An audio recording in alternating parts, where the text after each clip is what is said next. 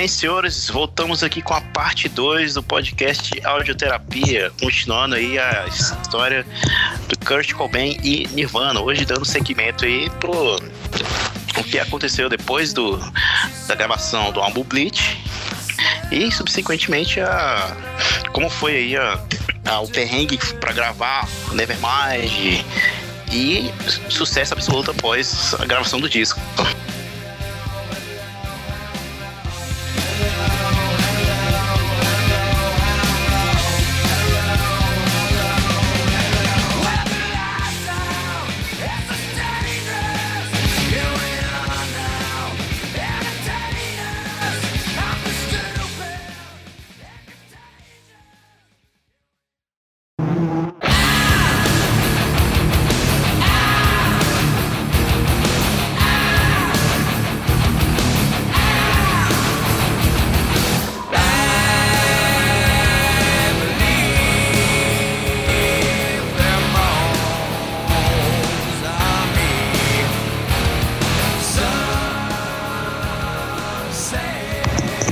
Isso aí.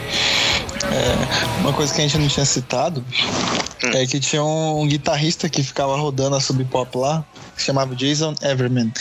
E ele foi um dos caras que apostou no Nirvana, porque ele viu o som dos caras desde o início, né, nos shows deles, e curtia pra caramba o som deles. Uhum. Aí.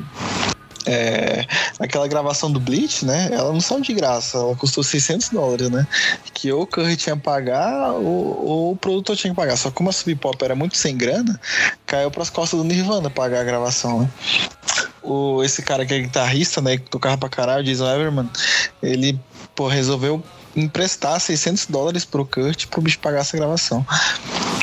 Aí, né, de um, um ato assim, é, pra meio que agradecer ele, né? O, o Kurt decidiu colocar ele como é, nas fotos do Bleach e ele tá acreditado no Bleach como guitarrista lá. Mas assim, de fato ele não participou de nada, ele só deu dinheiro e tiraram as fotos e colocaram ele lá.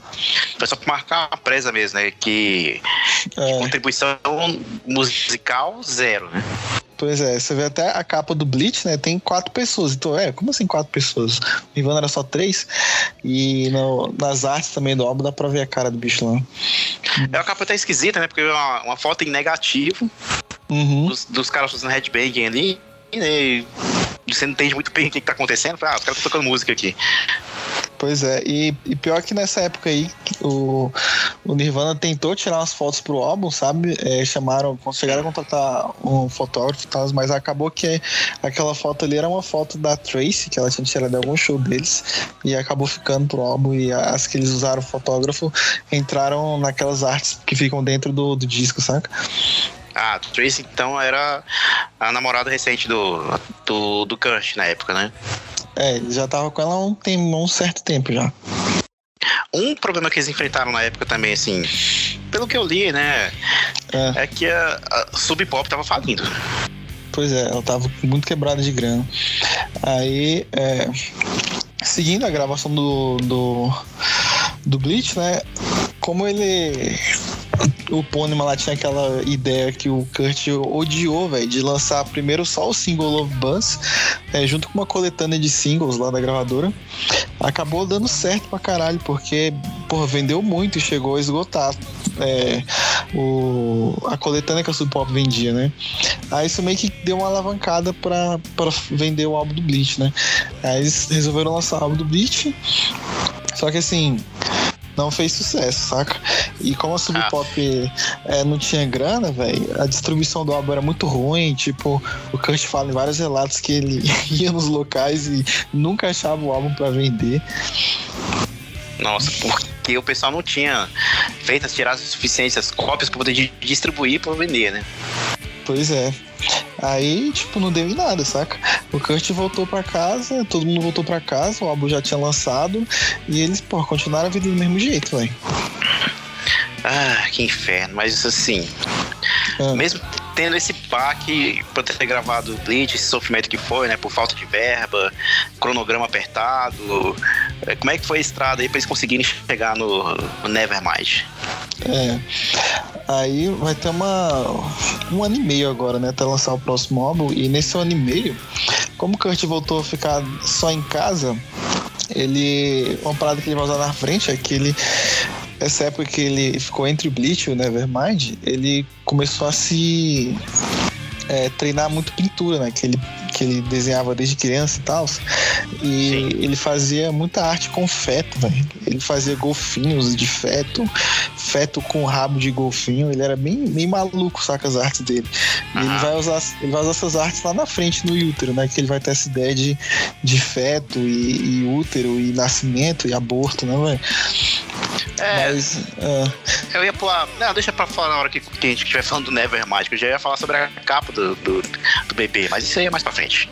Pois é, isso você já vê que ele, ele sempre teve uma inclinação, tipo uma obsessão, né? Não sei, uma admiração por esse ato né, do nascimento e tal. Aí seguindo aí, a, a Sub Pop, ela, por mais que fosse ruim, né, eles acabaram arrumando uma turnê para isso pelos próprios Estados Unidos mesmo. E o Kurt ele tava sentindo que faltava uma guitarra mais bem trabalhada nas músicas, né? E por ele já ter ficado chegado do cara lá que, que deu a grana para bancar o álbum, ele acaba chamando o Jason Everman pra é, entrar na banda e tocar com eles, né? Sim. Aí eles vão fazer a primeira turnê dele para os Estados Unidos e eles vão na, na vanzinha lá do. Que a Sub Pop armou pra eles, que era uma van assim muito carniça, velho, saca? Mas ajudava, né? Nesse meio termo aí, o Kurt começou a ficar é, distante da Trace, né? A Trace era a namorada dele já de longa data. Eles, porra, a Trace tá brava muito. Ele começou essa vida de roqueiro, né? De turnê, gravação, etc. E, pô, eles não estavam se encontrando, né, velho? Então já começou a desandar tudo aí. E, putz, eles estavam sem grana também, né? Pra poder financiar essas turnês aí, né? Pois é, uma coisa que, que a gente tem que falar aqui foi que essas, essa primeira turnê que eles fizeram véio, foi uma merda, uma merda, uma merda. E eles tiveram muita dificuldade na turnê. Eles, tipo, o que salvou eles de grana é que, tipo, eles levaram camisas que a Sub Pop deu para eles venderem, saca? Então, onde eles faziam show, acabava o show, eles pegavam e ia pra trás e vender a camisa deles, tá ligado? Nossa, tentar fazer uma graninha extra. Pois é, e como eles não tinham ajudante, nem road, nem nada, eles que tinham que montar os sons, que tinham que testar, eles depois que tinham que guardar e botar na voz, tipo, faziam literalmente tudo, eles quatro, saca? Uhum. E como não tinha grana nenhuma, o... eles falam até em vários relatos que quando eles vendiam as camisas, eles tinham que decidir se eles comiam, se eles pagavam um hotel ou se eles botavam de gasolina. Nossa senhora. E na maioria dos shows eles é, comiam de graça com alguma pessoa amiga lá do show, algum chegado que tava por lá, usava o dinheiro para colocar gasolina e dormia dentro da van mesmo, do lado dos instrumentos, ou montava um acampamento assim do lado da estrada, sabe?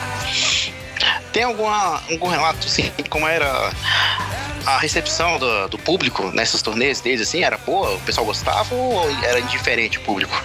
Não, o pessoal gostava, porque o Nirvana ele já tava, ele já tava começando a ficar conhecido na cena underground, né? Por causa do single, o Love Buzz, que vendeu bastante, e também porque o Bleach tocava na, nas rádios universitárias lá, né? Nas então, school radios, né? É, a galera mais nova, a galera da idade deles, de 20, 21, já conhecia e comparecia nos shows. Então, assim, o cenário não foi tão diferente para eles como de outras bandas, né? Que, assim, é difícil pra caramba, né? Não é fácil pra ninguém. Durante essa, essa turnê, ele começou a ter umas treta com um guitarrista que ele acabou de contratar, que foi o Jason Everman. Sim. Que assim, ele era um pouco diferente do, do Chris e do Kurt, né? Porque eles estavam. Eles tinham essa parada de ter uma namorada fixa e, e não usar o rock para pegar a mulher, sabe? Eles eram contra essa parada de, de seu, é, usar o teu. tirar vantagem ali do, do, do seu talento fama né? e do talento. Então eles eram contra essa parada de pegar a mulher na estrada, de pegar a milha de show, saca? E Sim, o Jason, o, o, Jason, né, o guitarrista contratado, ele, pô, cagava pra isso. Ele começou a pegar as minas e levar as minas pra ficar com eles e tal. E tipo, o Kurt e o Chris começou a ficar puto com isso. Tipo, já, já veio, mano, vamos se livrar desse cara, velho. Aí, é, outra coisa que também gerou conflito entre eles é que o, o Jason, ele era pô, um excelente guitarrista, né? Ele tava, tipo, fazendo uns solos mais bem trabalhados, assim, um, um som mais limpo que o, que o, do que o Kurt fazia. Aí o Kurt começou a ficar puto, porque, tipo, a banda era dele, só ele que podia compor, entendeu? O que distou até um pouco do que era a premissa da banda, né? De ser um som mais cru, menos é. trabalhado, né? Menos polido, né? Mas isso era foda, porque ele contratou o Jason justamente falando pra ele, pô, a gente precisa de uma guitarra mais bem trabalhada aqui. Aí o cara coloca isso no som, aí o Kurt fica puto porque o cara fez isso, saca? Será que esse não era um pouco do lado do ego dele, assim? Tipo, não, não, deixa, eu sou o cara principal aqui, eu que componho, eu que sou o guitarrista main leader aqui, né? É, isso, o Kurt... Será que não pegou o lado dele, não? Com certeza, o Kurt, ele, como a banda era dele, né? Ele não deixava mais ninguém compor, era só as músicas dele. Todo, eles até falavam que todo mundo sabia que era o show do Kurt ali, o Chris falava. Aí, beleza. Acabou a turnê, eles voltaram lá para a Olímpia, né? E o Kurt, pô, demitiu o Jason já na mesma hora. Na hora que eles voltaram, ele já demitiu. E assim, durou dois meses essa turnê. Aí ele voltou pra Trace, né? Foi tipo assim, até então tinha sido o maior tempo que ele tinha ficado longe dela, né, velho? E como é que foi essa volta pra Trace? A Trace, eles ficaram juntos por um tempo ou terminou rapidinho? É, eles, pô, chegaram, sentiram saudade, etc, mas, assim, quando voltou, o Kurt voltou cheio de saudade, querendo ficar com ela. Só que ela, pô, lembrou da merda que era morar com o Kurt, né? Que é o cara sujo, que o cara ficou fumando, usando droga, o cara não ajuda em nada em casa, não dá dinheiro. Ela, tipo, ah, não tava muito animada já pra continuar, saca? Acabou desgastando um pouco a resolução, isso aí. É. Aí a gente está em 89 aí, e em agosto, né? A, a Sub Pop arrumou um turnê para eles irem por, pela Europa. E eles decidem gravar um mais, outro CD de single, né? Para promover lá na Europa. Aí nessa época aí o, Kurt já tinha umas novas músicas guardadas, né? E, ele, e eles gravaram Being a Sun, Stain, Even Youth, gravaram Polly também pela primeira vez, Polly ia pro Nevermind, né? Sim. E uma tal de Token Eastern Song. Gravaram essas cinco músicas, né? E fizeram aquele álbum, é o. se chama Incesticide, o nome desse, desse single, com essas cinco músicas. E gravaram pra para Sub Pop ainda, né? E iam distribuir, distribuir não, né? Promover ele no, na Europa. É engraçado que quando eu via o, o Insecticide, eu pensava que ele era uma coletânea de B-sides, assim, né? Não era um disco. Não era um, um single, né? Um single, né? Pois é. Eu também achava que era B-side do Inutra, alguma coisa assim. Bem, então, Kurt termina namoro aí com a, com a Trace, né? Gravaram. Não, não, ele não termina com ela ainda não. Ele só se despede dela aí porque é, vai, ia ser outro período muito grande, né? Ele ia ficar, tipo, quase que três meses lá na Europa. Ele, pô, vou ficar um tempão sem ver a Trace e ele se despede dela, né? E assim o Kurt, nessa época aí, ele começou a ter um alter ego, velho. Que ele ele grafava a assinatura dele com Kurt Cobain. Tinha um D antes do T. Aí, tipo assim, começou a criar um, um personagem dentro dele, saca? Como se fosse o Slim Shady do Eminem. Tinha o, tinha o Kurt Cobain, que era esse. Era esse alter ego do, do Kurt, né? E ele tipo, passou a assinar com esse nome, passou a, acreditar esse nome em vários lugares. Ele dava entrevista falando que o nome dele era esse. Ele tava assim, criando um, a personalidade de como ele seria o rockstar, entendeu? Sim, entendi. Existe o Kurt Cobain, né? Que era a criança até essa, até essa época, que era o cara lá que se fudeu.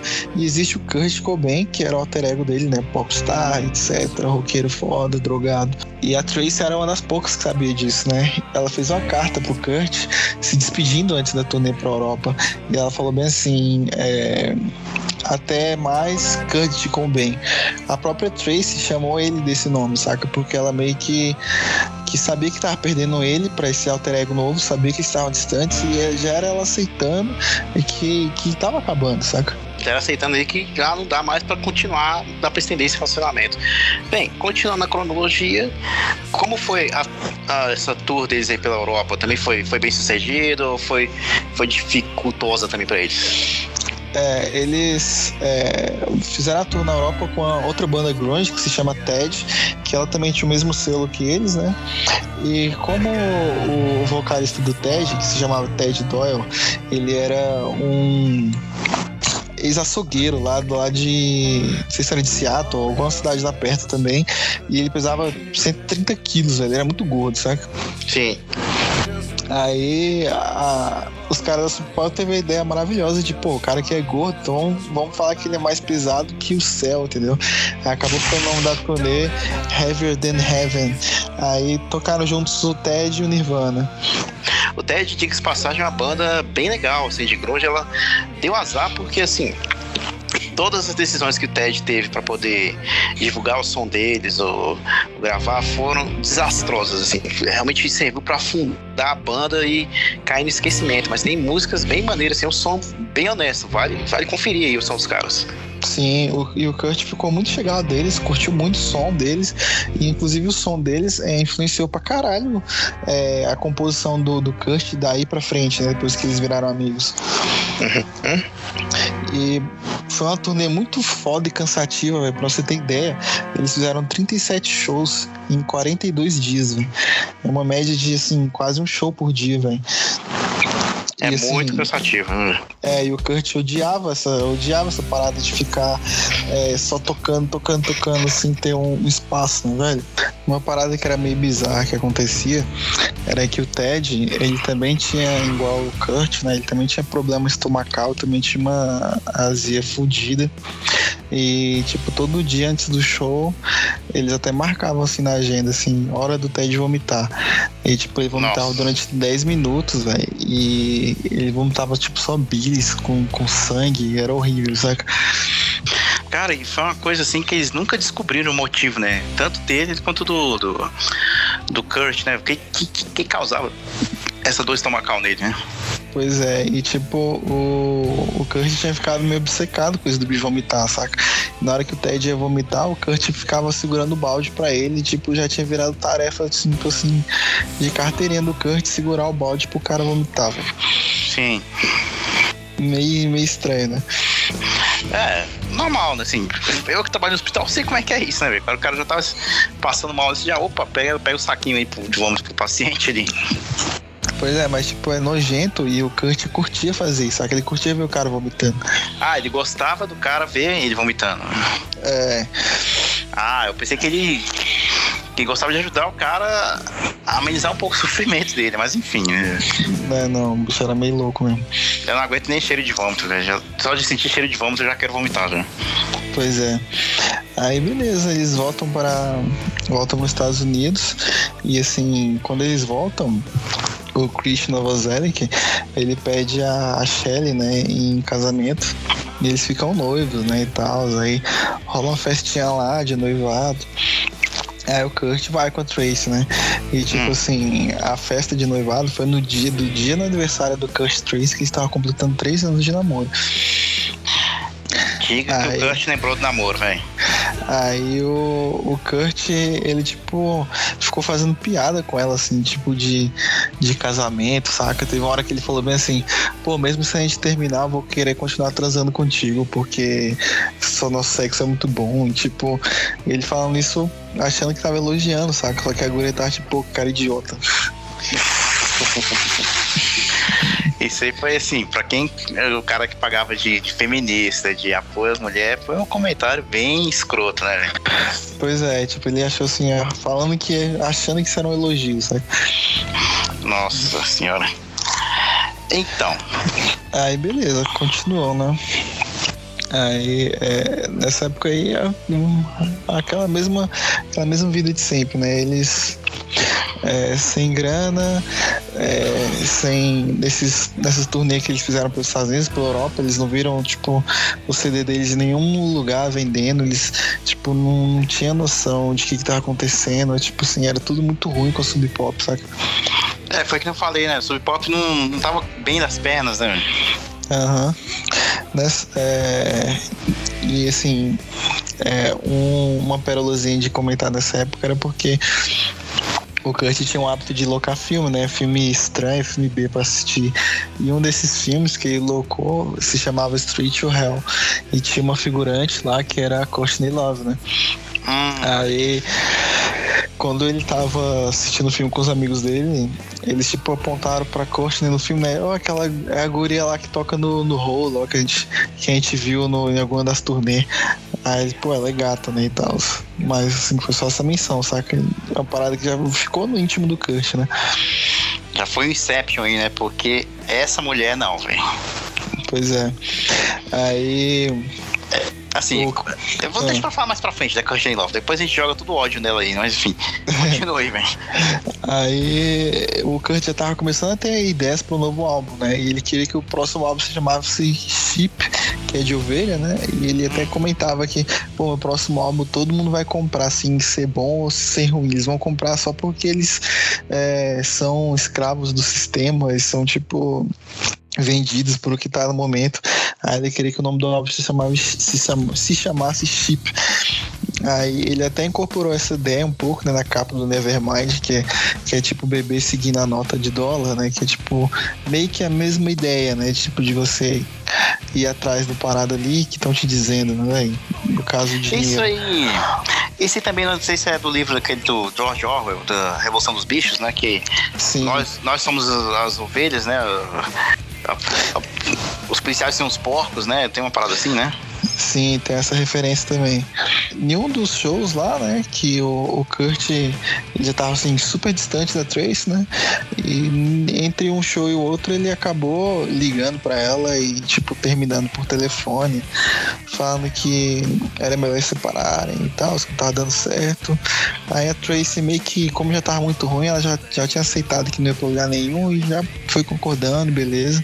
Só que o Kurt, ele não tinha grana para morar em outro lugar, né, velho? Então ele continuou morando com ela, só que, tipo, separado, um no canto da casa, outro no outro canto, por uns Sim. três meses, até o Kurt sair de lá. E nesse mesmo mês que ele demitiu, quer dizer, que ele terminou com a Trace, ele também demite o Chad Shannon, ele tava, tipo assim, nesses últimos shows ele tava começando a ficar puto com o Shed, achando que ele tava errando a percussão, que ele, ele não acertava o tempo certo, que ele não trazia nada de legal pra banda.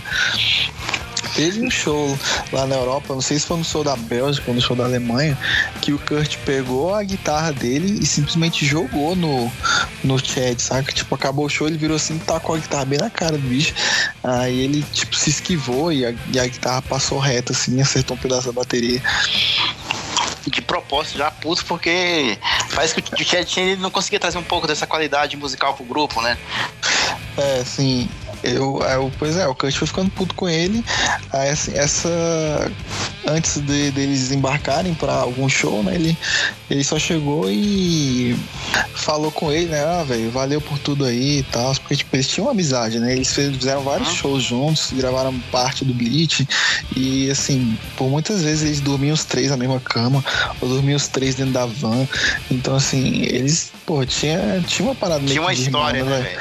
É, e pelo menos na, na hora de terminar, o Kurt foi, foi de boa com ele, né? Diferente das outras vezes que quando o Kurt demitia alguém, ele nem chegava a conversar com o cara, tipo, só excluía e saía fora, entendeu? Entendo, pra mim ser uma despedida dessa vez. É, e o Kurt ele sempre foi ruim em despedidas, né? Assim, ele sempre foi um cara retraído, né? Aí você espera o quê, né? Nesse, nesse momento da vida dele. Nessa época que ele terminou com a Tracy, ele não mencionou da Toby, né? Toby veio. Na verdade, ele terminou com a Tracy porque ele tava apaixonado por outra guria já. Que era. Que era uma baterista de uma bandazinha lá é, underground, bem feminista que tinha em Seattle, né?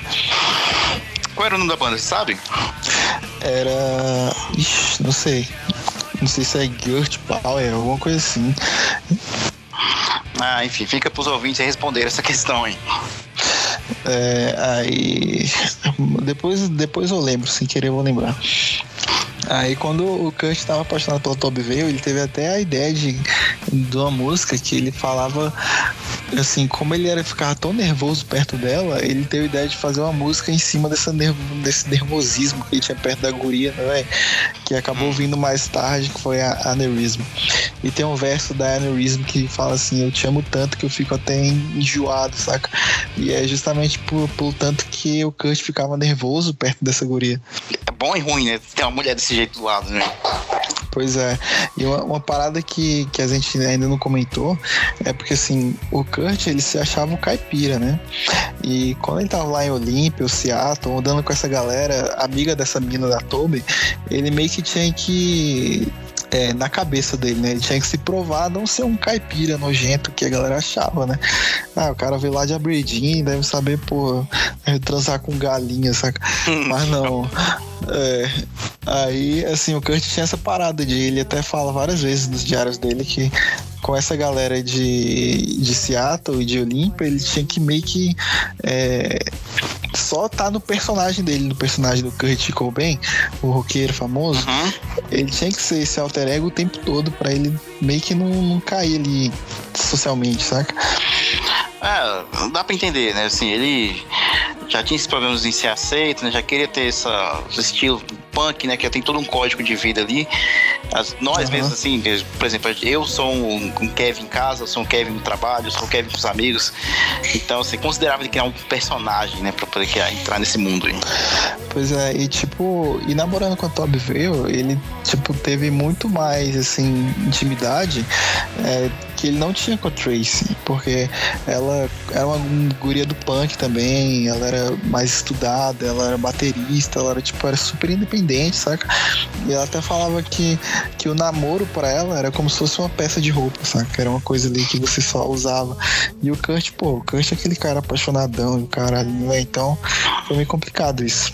Pro Kurt entender. Ah, eu entendo. Tipo assim, pra ela não, era, ela não era tão dependente disso, né? E pro Kurt, que era molecão ali, apaixonado, né, velho? Pois é, o Kurt, ele até fala que. Falam, né, que ele ficava, tipo, em casa, esperando ela ligar para ele o dia inteiro, saca? Tipo, a vida do Kurt meio que ficou ao redor dessa guria por esse tempo. Ah, isso é horrível. Eu não sei se você já passou por isso também, de você gostar tanto de uma pessoa que ela manda mensagem no zap e você já vai correndo a responder a mensagem. Você fica vivendo nesse mundo, é uma merda. Você para, você fica cego, velho. Pois é, exatamente isso que o Kurt tava com essa guria.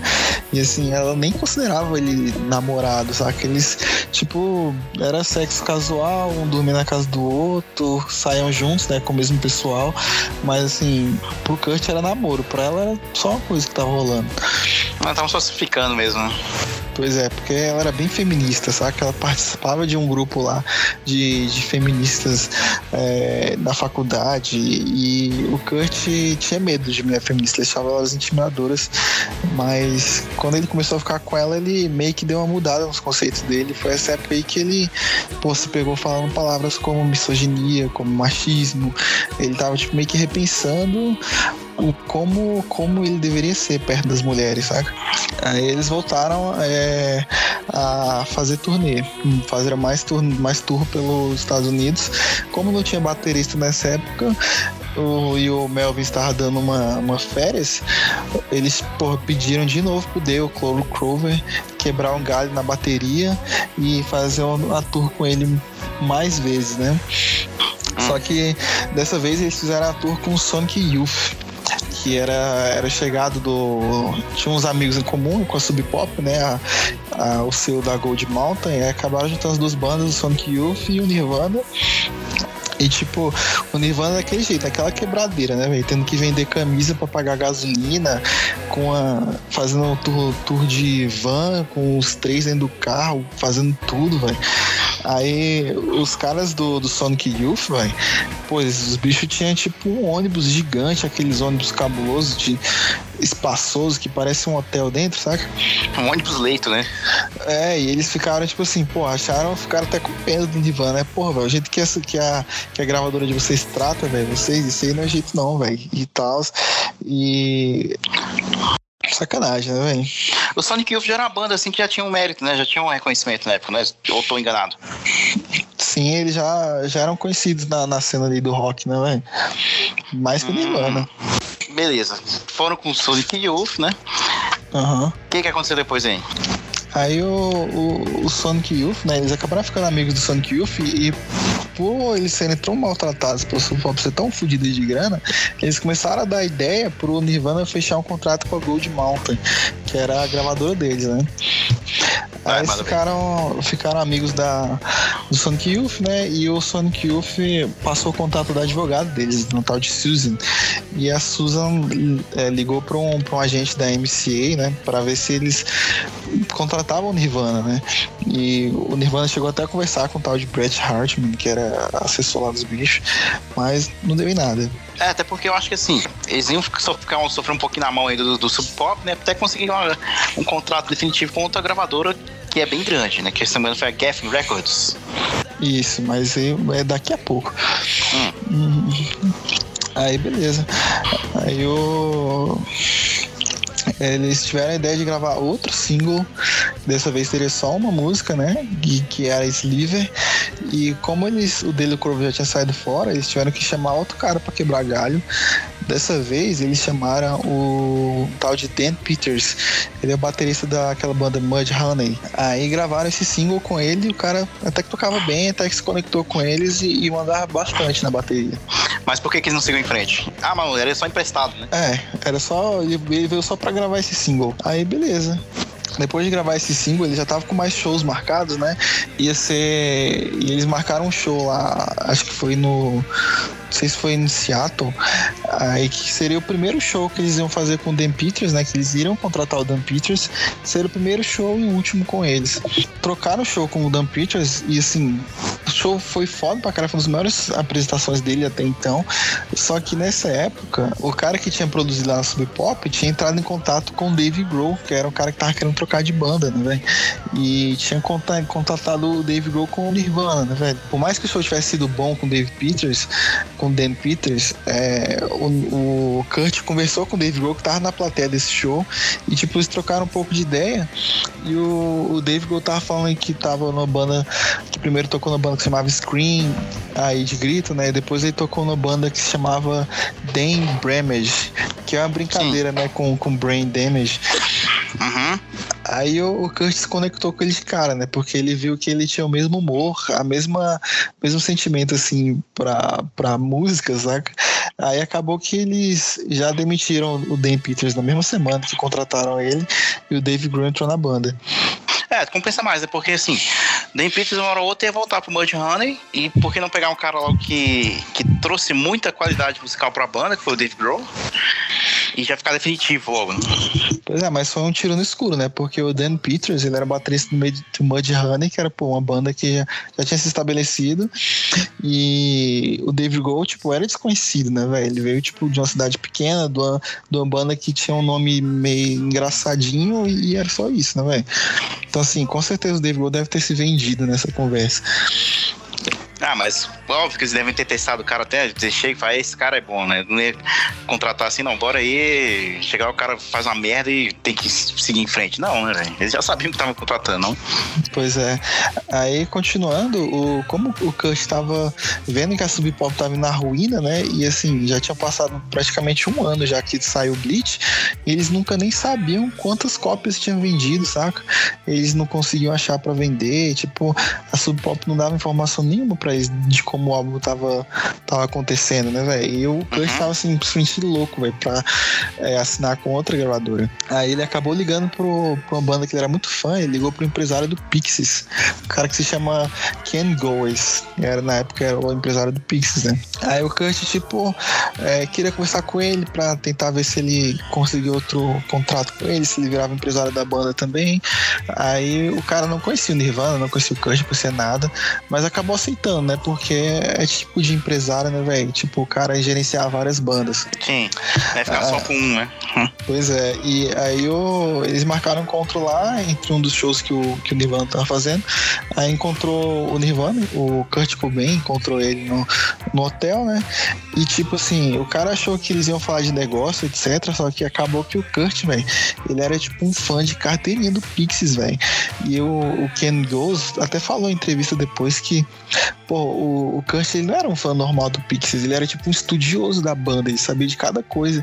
E parecia mais que ele queria conversar sobre o Pixies, sobre os caras, do que. Do que, enfim, do que, querer firmar o contrato, né? Firmar um contrato, querer que eu gerenciasse eles. Aí eu. Pixies, diga-se passagem, é. a banda é excelente, né, velho? Eu acho que eu gosto até mais do Pixies do que do Nirvana. é porque é Aí... é foda, né? O Pixies ele tem uma vida. Pô, tem uma vida mais longa, né, velho? Tem até carreira solos do Frank Black, né, velho? Que... Pois é. Aí o, o Ken, né, ele até falou: Porra, se você quiser, eu, eu arrumo um encontro com, com o Charles Thompson, né? Que era o, o, o vocalista do Pixies. E ele, tipo, quando ele falou isso, o Kurt, tipo, gelou, vai, ficou com medo, saca? Parecia que, que o Kurt não era digno de, de conhecer tal talento absurdo como o Pixies, saca? Uhum. Aí o Kurt acabou entrando na esquiva e a, e a conversa acabou e ele foi embora. De tanto cagaço, né? Finalmente, finalmente o Kurt saiu da casa da Tracy, né? E ele já tava ficando com a. Com a Top veio. veio. Pois é, e a Tracy acabou descobrindo, velho. E ela ficou puta com ele, velho, porque ela falou, pô, se você mentiu sobre isso, você pode mentir sobre qualquer coisa, você é um escroto e tal. Ela ficou indignada com ele, porque, pô, eles morando na mesma casa, ele já tava dormindo com outra guria, né? Que por mais que ele tivesse terminado ainda, né, ele poderia ter menos respeitado, né, a, a Tracy, né? É, porque eles estavam morando na mesma casa. Aí o Kurt pegou e foi morar com. O Dave Grohl pegou e se mudou pra Olímpia, né? E foi morar com o Kurt. E foi bom, né? Porque o Kurt sozinho, velho, o cara praticamente se matava, né? E o Dave, ele era meio que. Ele se dava muito bem. E o Dave era, assim, muito energético, muito extrovertido, muito brincalhão. Então ele acabou ajudando o Kurt a não se matar nessa época, assim, de, de droga e, e e solidão, sabe? O Dave Grohl é um cara assim que ajudou muito na banda em questão de mediar ali, né, os atritos da banda. Uh, por exemplo, se um show era muito ruim, o, o Dave dava um jeito de tornar o show bom, né? Porque os shows do Nirvana, eles ficavam nesse limiar. Ou podia ser uma merda gigantesca, ou podia ser um show muito bom, velho. É, o Dave Grohl era o que segurava a onda entre o Crust e o Exatamente. Ele quase que agia como psicólogo da banda, né, velho? O que se revelaria depois também, né? Porque, assim, tem hum. aquela coisa que a gente discute muito, né? Se há espaço para democracia e banda, né? Se você vai dar espaço para todo mundo compor na música, contribuir, ou se vai seguir a visão só de um cara ali para compor, né? E o Dave Grohl, assim, isso se estendeu até pro Foo Fighters, né? Por exemplo, tem aquele álbum One by One, que é uma música escrita por causa dos, dos integrantes do Foo Fighters. Né? Então, assim, ele sempre soube lidar com isso aí, né? Com os temperamentos de, dos integrantes da banda. Sim, ele também por ele ter, ter sido tão de lado, né, no, no Nirvana, ele não teve poder criativo nenhum. Então ele vai ver, ele foi com uma mentalidade diferente pro Foo Fighters, pro tipo, pô, se eu quiser que a minha banda tenha uma longevidade aqui, eu não posso ser esse fascistinho aqui na composição, saca? Eu tenho que deixar a galera ter espaço. Ele reclamava muito disso aí, pelo menos no, no, no documentário que eu vi da MTV, né? Ele falava que depois de um show do Nirvana, tipo, não tinha aquele feedback, né? Porra, você foi foda, porra, você tocou demais aqui, aquela parte foi massa. Tipo, era só. Todo mundo sentava lá no backstage e falando: É, vou pegar uma cerveja, alguém tá afim, velho? era isso, saca? Então era, não era muito divertido tocar nesse show pra ele. Pois é. E assim, essa época o Kurt já tava com algumas músicas pré-escritas, né, que iriam entrar no Never no Nevermind, e ele às vezes ele tocava essas músicas. E como o Bleach tocava muito em rádio, já tinha uma, uma galera ali rondando o Nirvana querendo fazer um contrato com eles, né? A MC Começaram a ganhar prestígio, uma, né? É, a Gold Matan era outra. E a Jeff Records era que tava assim um pouquinho distante, que eles não tinham entrado em contrato com ela ainda, né, velho? Ah, Mas é o nome da banda assim, aí? Do, da gravadora, perdão? Geffen Records. Ah, Geffen que é, que é a gigantesca, né? Que a gente comentou. É, aí assim, já tava rondando o Nirvana. E voltando para aquela parada da Top Veil e pro, pro Kurt se provar lá pros outros, o, o Dave Grohl ensinou o Kurt a fazer tatuagem caseira, com caneta e, e nanquim, sabe? Aí o Kurt pegou e, numa tentativa de mostrar que ele era sabido das paradas que a Toby veio também sabia, ele fez uma tatuagem da, do símbolo da K Records, que era um, outra, outra gravadora bem underground também, que, que soltava um, um é, que tinha muita banda underground de repertório e uma delas que o Kurt achava, né? Era o Veslins. E ele falava: hum. Pô, eu, fiz, eu, eu tatuei o símbolo da gravadora dos Veslins aqui, a K Records. Era um, um casinho assim. É difícil de achar uma foto do, dessa tatuagem do Kurt, porque a tatuagem era muito pequena, assim, por dentro do braço. Ainda mais pelo fato de ser uma tatuagem temporária, né, velho?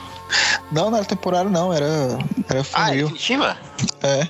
E quando ele foi mostrar pra Toby, veio, os amigos dela, a galera, tipo assim, ah, legal, mas assim, por dentro eles meio que riram, saca? Meio que, pô, esse cara é, esse cara é meio maluco, hein?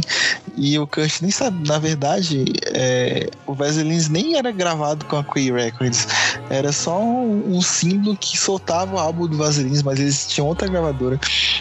Então acabou que meio que é uma tatuagem assim que ele fez só pra tentar, tentar impressionar todos veio, mas não deu em nada, saca? Acabou que foi um tiro no pé, né? Porque mostrou, pô, esse cara além de fazer essa tatuagem sem noção aqui, é ignorante, né? Porque não sabe nem a gravadora da banda, pô. Pois é, aí assim, nesse mesmo mês aí, a Toby, assim, já tava com, com o Kurt há uns seis meses já que eles estavam se pegando, e ela, pô, resolveu terminar com o Kurt, velho. Ela, tipo, por mais que ela fosse mais nova que o Kurt, quase três anos, ela queria um cara mais inteligente, mais, é mais velho e tal. Ela acabou terminando com o Kurt nessa, nessa produção aí, falando que, que ele não adicionava em nada na vida dela, saca?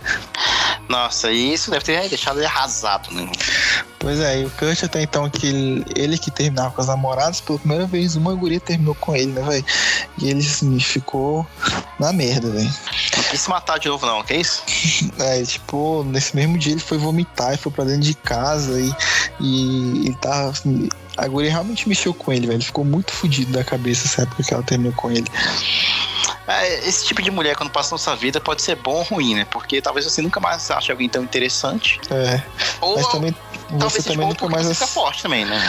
É, mas você também nunca vai ser o mesmo, né, velho? Porque, tipo, quando você se machuca, né, velho, você acaba virando outra coisa, né? O próximo, próximo relacionamento você vai, ver, você vai ser outra pessoa. Exatamente, você consegue tá, talvez até interpretar de maneira mais madura o próximo relacionamento. Pois é, aí esse período aí que ele termina com o Toby vai ser o período mais criativo da vida do Kurt, velho. Que ele vai escrever os maiores hits aí da vida dele, ele vai escrever nesse período que a Toby termina com ele. Começando já pelo Smells Like Teen Spirit, né, velho? Que viria a ser depois o hino definitivo do rock, né? É, e assim, o Nevermind é praticamente inteiro falando sobre a Toby Veil. Tem assim umas quatro músicas sobre ela.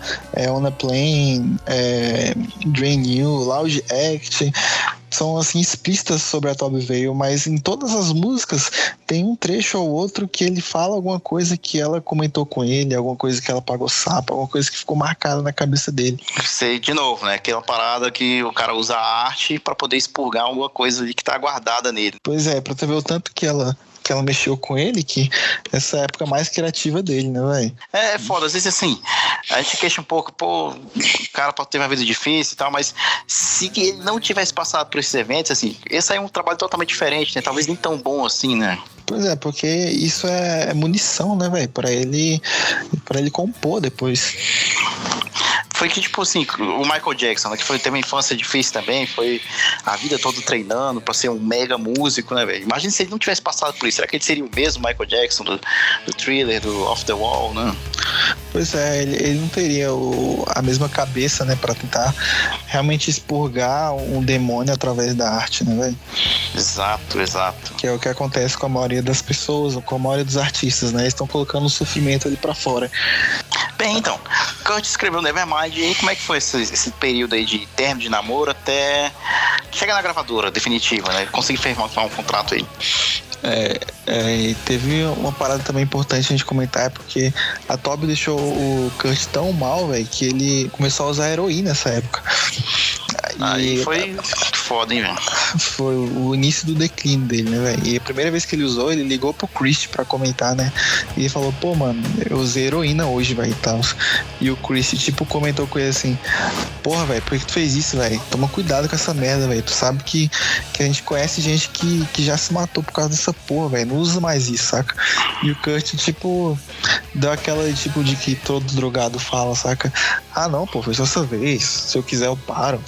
É, eu nem tenho grana pra, pra essas paradas e tal. Ah, ficar desculpinha de noiado, né? É, exatamente, desculpinha de noiado, isso aí. Então, aí... Desculpa, noiado não, dependente químico, perdão aí pela, pelo uso errado da palavra aí, gente.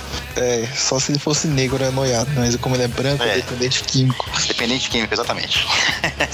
aí, beleza, aí assim, o, nenhum dos shows lá e o, o Nirvana já tava assim com aquela notoriedade, né, para fechar com outra banda, acabaram fechando com duas, duas gravadoras. foi a Gold, a Gold Mountain, né? Que já fez um acordo com eles, tipo de. Cadê? Cadê? 200 mil dólares que eles ofereceram para eles, né? Já adiantado, né? E a DGC, que, que era o selo da Geffen Records, né? Ofereceu para eles 237 mil dólares, né, velho? 75 mil dólares iam ficar com o Sub Pop, né? Que, que ia quebrar o contrato. Tava quebrando, eles, né? né? É, e como, como o Nirvana tinha contrato fechado com o Sub Pop, ela ia ficar com um pouco ainda, né? Mas aí foi assim o Nirvana já recebeu de cara esse adiantamento aí, foi um dos maiores adiantamentos, assim, de contrato na história pra uma banda, assim, desconhecida, né, velho? E foi o início aí, eles já estavam se preparando para gravar o próximo álbum, eles estavam tendo que decidir onde eles iriam gravar, né, velho? Esse, o, o Nevermind não foi gravado em Seattle, ele foi gravado em Los Angeles, né? Foi. É, eles acharam que seria uma boa gravar em Los Angeles, não sei porquê. E já alugaram lá o local. Foi e... em South City.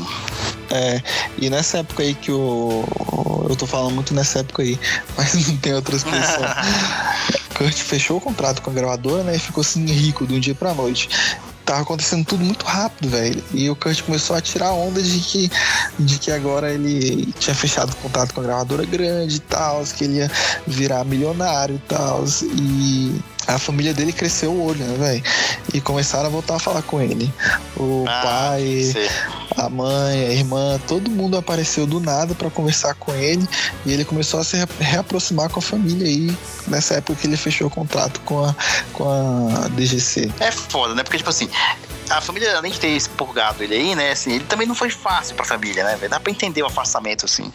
Mas é pois é, foda. Mas é também, é né? foda também eles aparecerem só quando o cara tá cheio da grana, né, velho? É, se, se, fosse eu também, ah, sei lá, eu, se fosse pai, não teria aparecido, não. Eu falei, não, tá bom, fez sucesso, não vou lá ficar importunando, não. Se ele quiser vir aqui falar comigo, vem, senão deixa quieto. Pois é, o pai dele até chegou a ligar pra ele, só que o, o Kurt foi muito frio com ele, né? Não sabia o que conversar com o cara e, tipo, eles não conversaram sobre sobre as coisas mais importantes, só tiveram uma conversa trivial. Com a mãe também teve uma conversa trivial, assim. Foi tipo assim, a primeira vez que eles se falavam depois de todos esses anos, saca? Mas uhum. sentimentalmente o Kurt ainda tinha as mesmas ideias sobre a família dele. É, fica lá a ferida do mesmo jeito. Hum. Aí beleza, se juntaram pra gravar o Nevermind. Até que enfim, hein? Até que enfim. O álbum que custou aí 65 mil dólares, se não me engano, né? Foi. Esses 65 mil dólares eles foram tirados do, do adiantamento que eles deram para eles de 287 mil. Porque, assim, foi um valor, assim, mais do que mil vezes do que foi o valor do Bleach, né, Pois é, e o álbum ele foi mixado duas vezes, né? Mixaram a primeira vez, eles não gostaram, chamaram outro cara para mixar ele de novo e o cara tipo alterou tudo. Então assim, foi uma coisa bem bem produzida, né, velho? Não, é interessante esse negócio da mixagem, porque a primeira a versão eles não. Parece que não estava muito boa, não estava muito palatável. Uhum. Aí essa segunda mixagem, que os caras conseguiram casar todos os sons ali, eles conseguiram botar um, um som de guitarra mais trabalhado, né? Acho que tinha quatro camadas de guitarra, eh, vocais ali sobrepostos, né? Que era algo que o, que o Kurt condenou, em princípio ele não queria fazer essa porra, ele falou, não, não quero isso, eu não gosto uhum. muito dessas é, truncagens na música aqui, mas então o o produtor do álbum, que é o Butch Vig, Butch Vig, pra quem não conhece, é o baterista do Garbage, né? Que é uma banda bem maneira também, vale a menção aqui.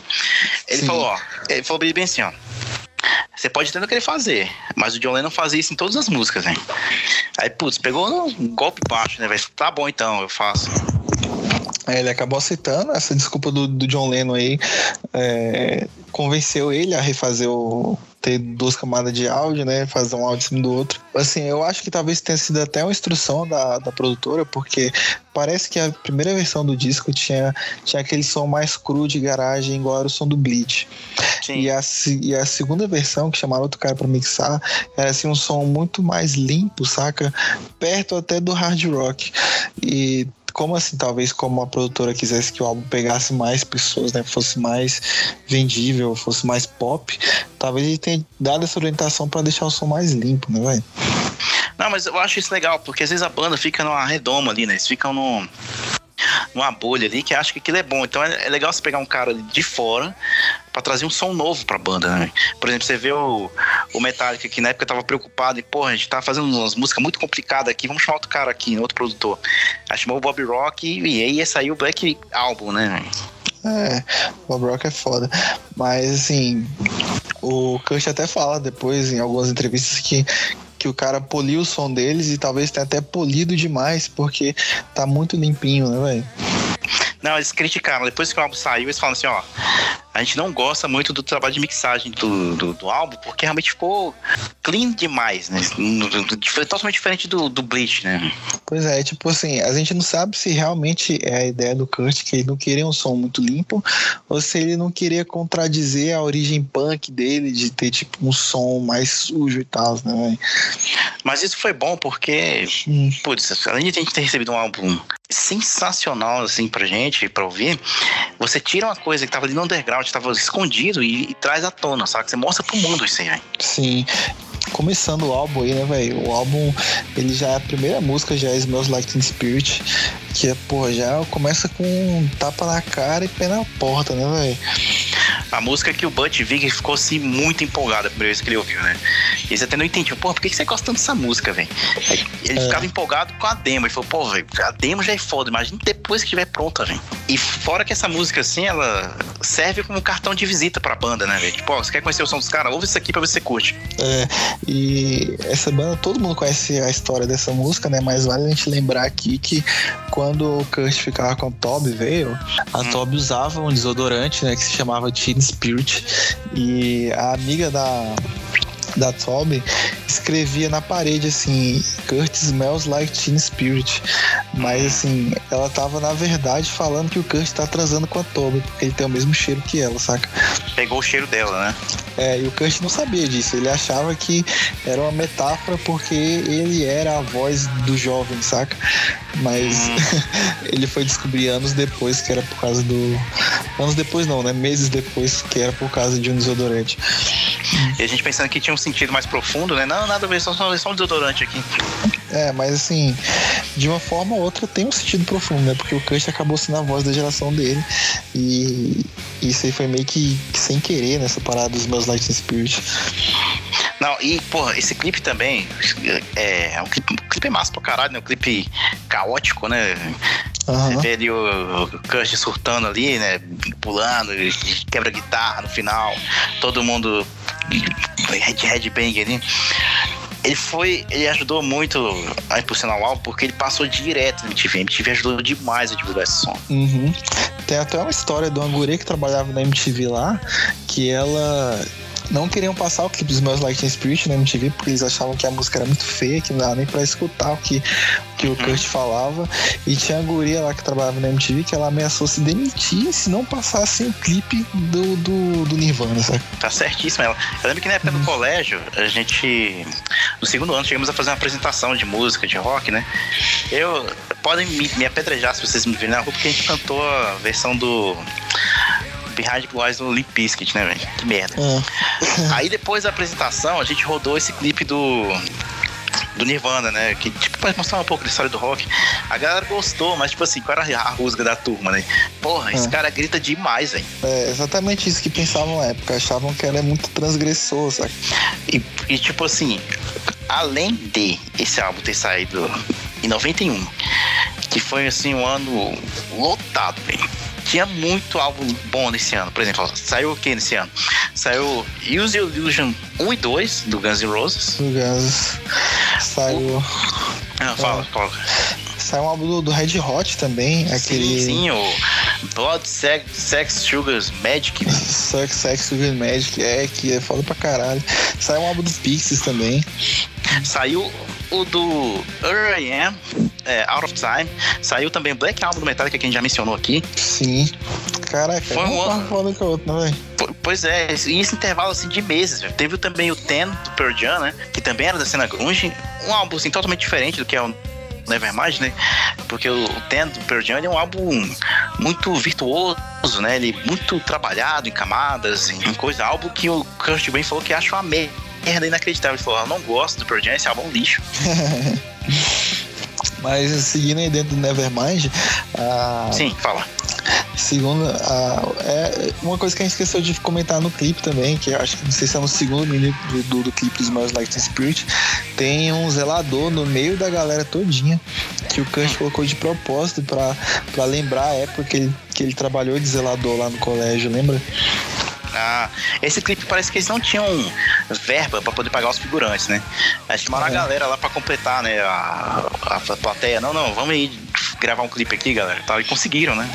Pois é. Aí, seguindo aí dentro do álbum, a segunda música vem com In Bloom, porque é a música que entra com a guitarra foda pra caralho, que eu acho muito louco esse início, velho. Pô, fora a bateria, né? Que tem aquele. É.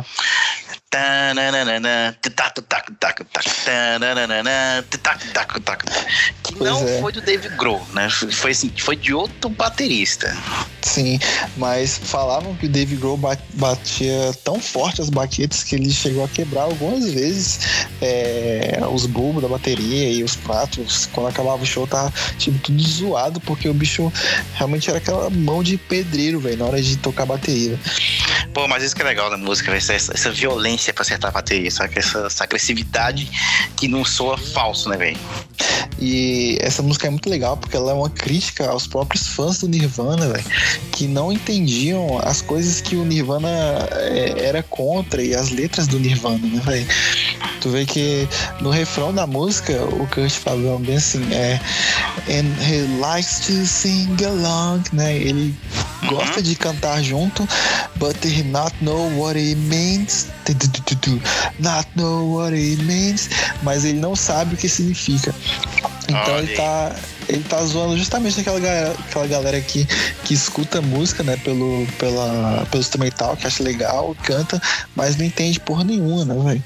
Essa música é do caralho, velho. Eu fico na dúvida entre qual é a minha favorita desse álbum aí. Se, uhum. Que, tipo assim, já adiantando um pouco aqui, esse álbum, porra, bicho, é um, é um compilado, cara. É uma música é. melhor que a outra. quando você, tipo, você pega aquele CD Greatest Hits, saca? Que é um CD. Parece uma coletânea, né? O Nevermind. Exa exatamente, porra. CD hum. redondinho. Seguindo aí, aí, qual é a próxima?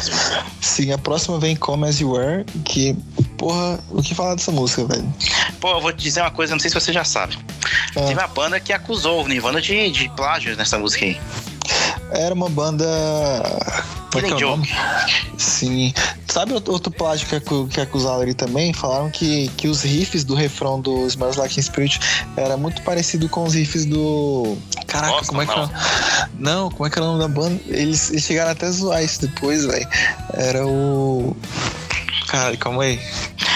É porque tem, eu não sei qual. Tem uma música que parece que, assim, os caras acusaram também, acho que foi More Than a Feeling do Boston. É, Modern Feeling, que vem aquela.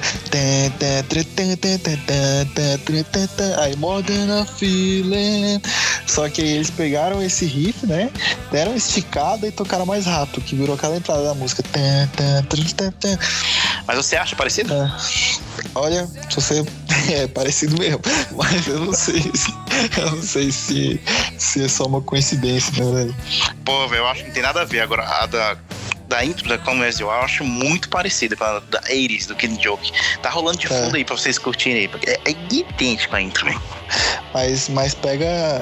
Depois pega esse trechinho no refrão da More Than a Feeling. Antes, antes de entrar a frase More Than a Feeling, aí tem um riff assim, uhum. assim bem curto. Tan, tan, tan, que é esse, esse trechinho que a galera fala que copiou. Não, e tipo assim, essa banda tentou processar os caras por plágio. Só que para processar alguém tem que ter grana, tempo, né? E isso era o que eles não tinham. Eles falaram, ah, deixa essa porra pra lá, foda-se. É. Aí, então, dentro de Come As You Are, é legal dessa música que é, ela foi tão foda, velho, que até lá na, na placa de Bem-vindo a Aberdeen, lá nos Estados Unidos, tá escrito assim embaixo, Come As You Are. Colocaram por causa da música mesmo. Não, em Aberdeen, eu não sei se a gente comentou isso na primeira parte. Hoje em dia tem vários pontos turísticos lá, assim.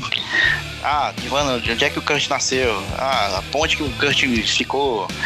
Não é muito legal, né? É meio deprimente. Você vê assim, você sente uma tristeza, né? É tipo você ir em Liverpool e achar os pontos turísticos onde os Beatles tiveram inspiração para as músicas, né?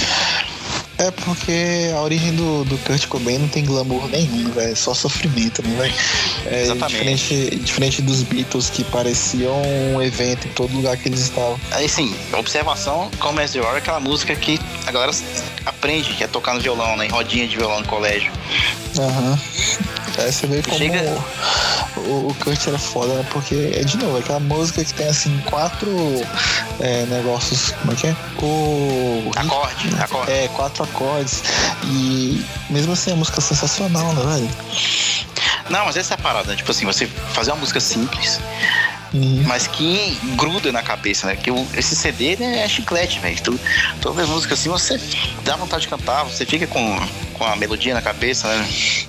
Uma coisa que o Kurt até falava que é, quando ele tava usando drogas, quando ele tava noiado do lado da galera, a galera não, não olhava pra ele julgando, saca? Assim, ele só ele só conseguia se conectar com a pessoa quando eles estavam usando drogas juntos, porque ele não a pessoa que usava droga com ele não julgava ele por ele estar usando droga, saca? Ela era Hum, tinha uma conversa sincera e realmente era como as you were, saca? Venha como você é.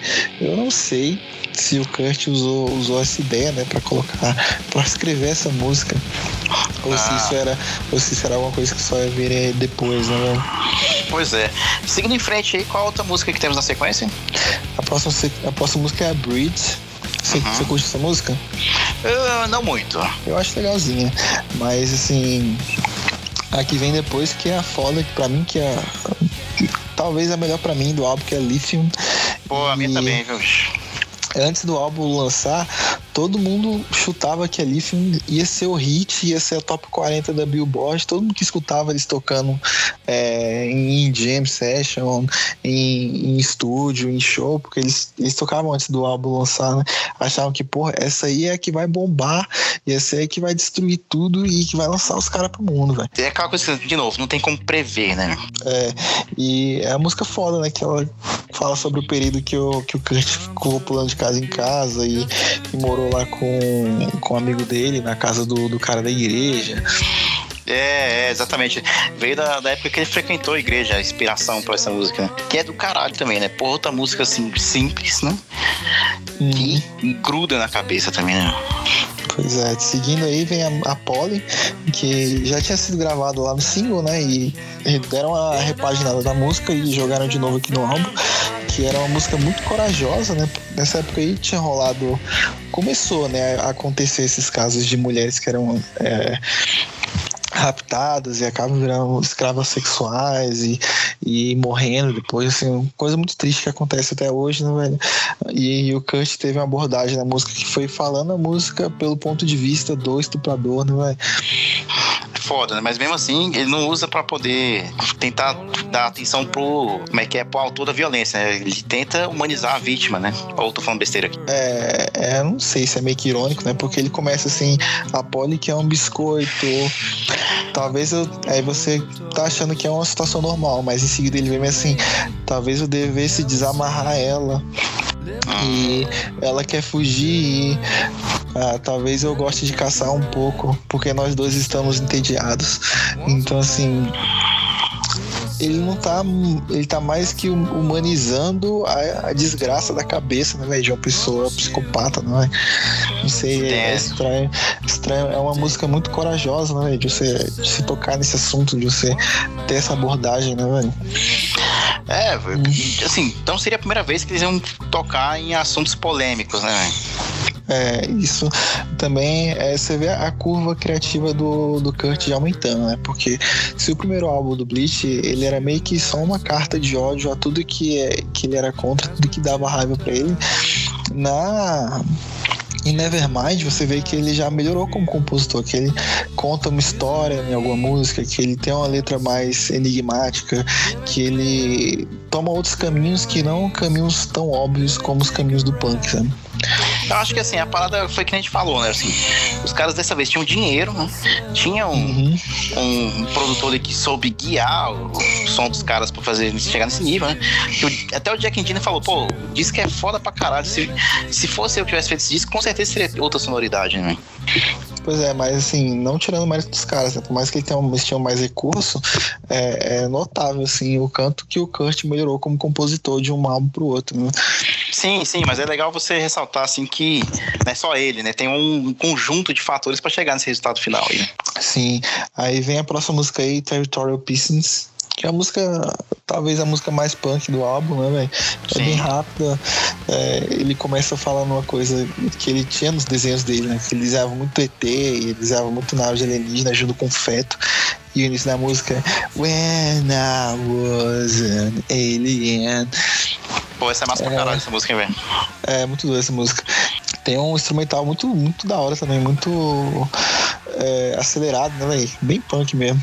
É aquela música pra galera pular e fazer rodinha punk. É, eu só não curto muito o final dela, porque parece o final da Rush do Nine Nails. Ele começa a só gritar, a música vai acabando e ele vai perdendo o som e vai ficando tipo. Até acabar, saca?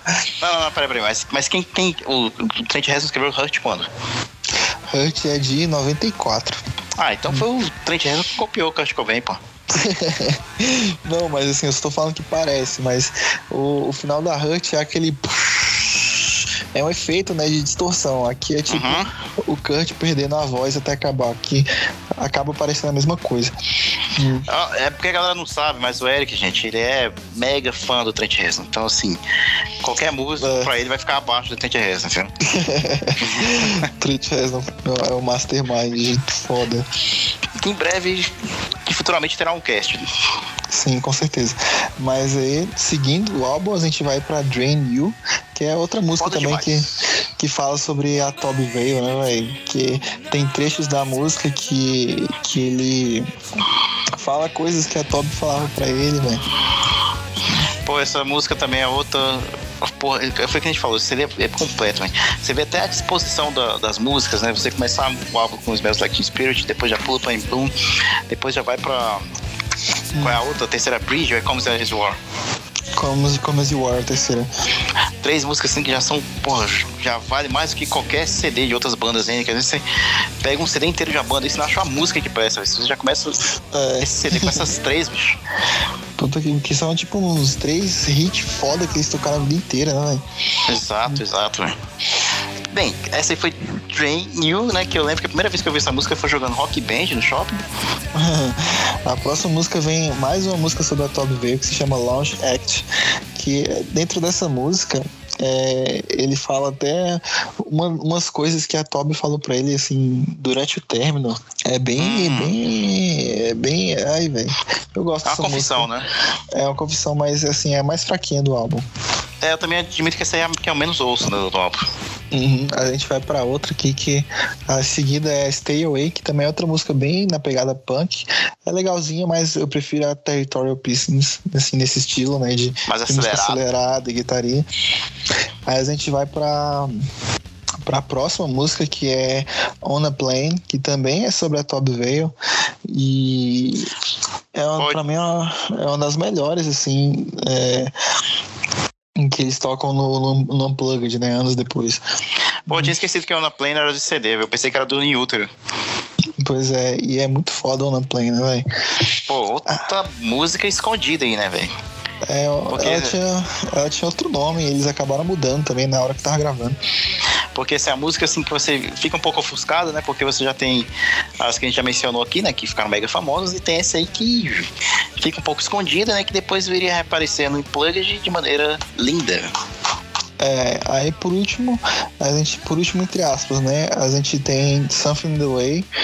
É uma música que já, já tinha, o Kurt já tinha escrito há mais de um ano. E assim, a música ela quase não foi selecionada pro álbum, porque ela destoa muito das outras músicas, né? Você vem ó, todas as músicas em um tom aqui, numa pegada assim, mais energética, com exceção da Come As You né? E uhum. da Polly, mas assim, o som muito parecido. E você troca pra Something the Way, que é pô, uma balada de violão bem triste. E na época o produtor não queria colocar ela, foi por insistência do Kurt que colocaram essa música no, no álbum, né, velho? Ah, mas depois da sequência de música que você colocou nesse álbum, a gente pode botar o que for no final, velho, que tanto faz, né? E não que essa música seja ruim, ela é excelente, triste pra caralho, né? Você tem que estar tá num humor, assim, bem específico pra ouvir essa música, né, velho? É, e é aquele meme, né, velho? Aquele meme do cara do Cidade de Deus. Enche o cu de rock triste e depois fica chorando aí. pois é, velho. Aí. Tem uma parte é... é, é, escondida esse álbum, não tem?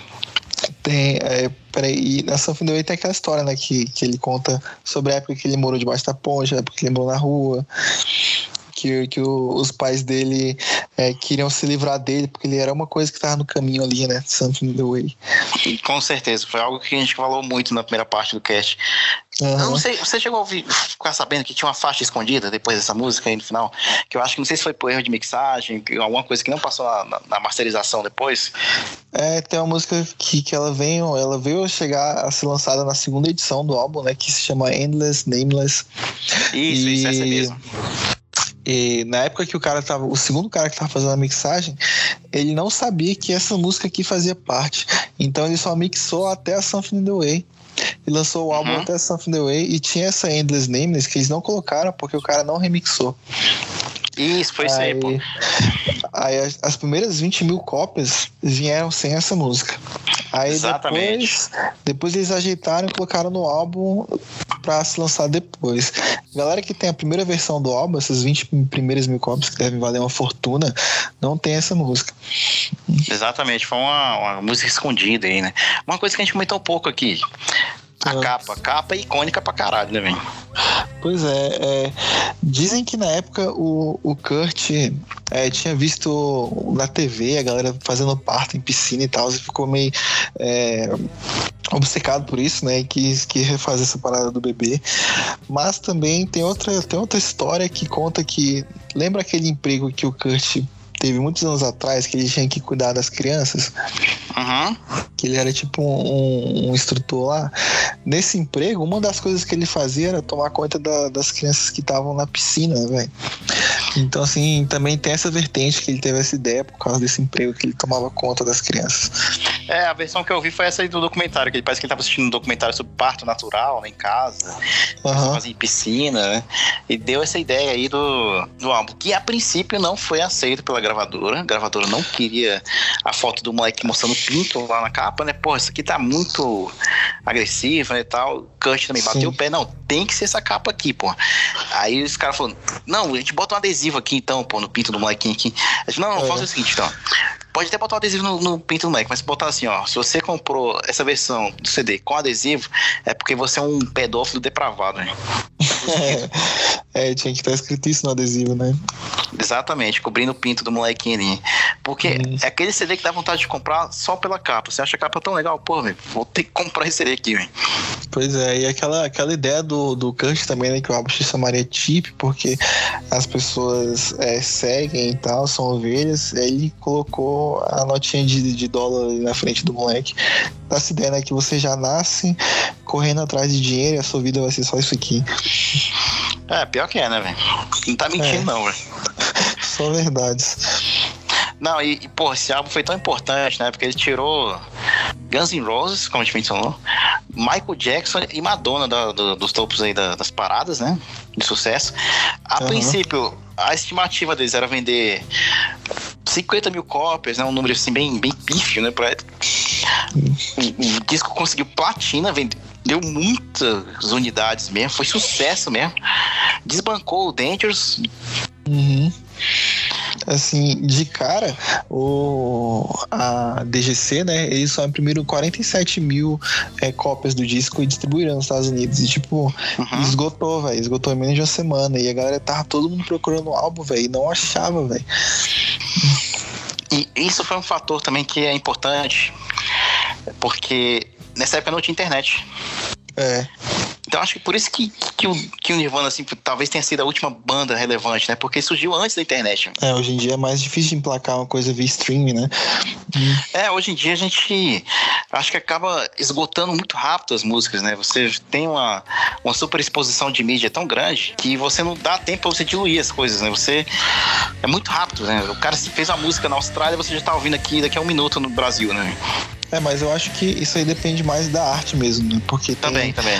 tem muitas músicas que são fabricadas, né? Músicas que são produzidas assim dentro de computador que você enjoa rápido e tem músicas mais cerebrais, tem músicas com camadas, tem músicas mais artistas mesmo que, que você dilui a música na sua cabeça, que você escuta por mais tempo, você não enjoa tão fácil, né, velho?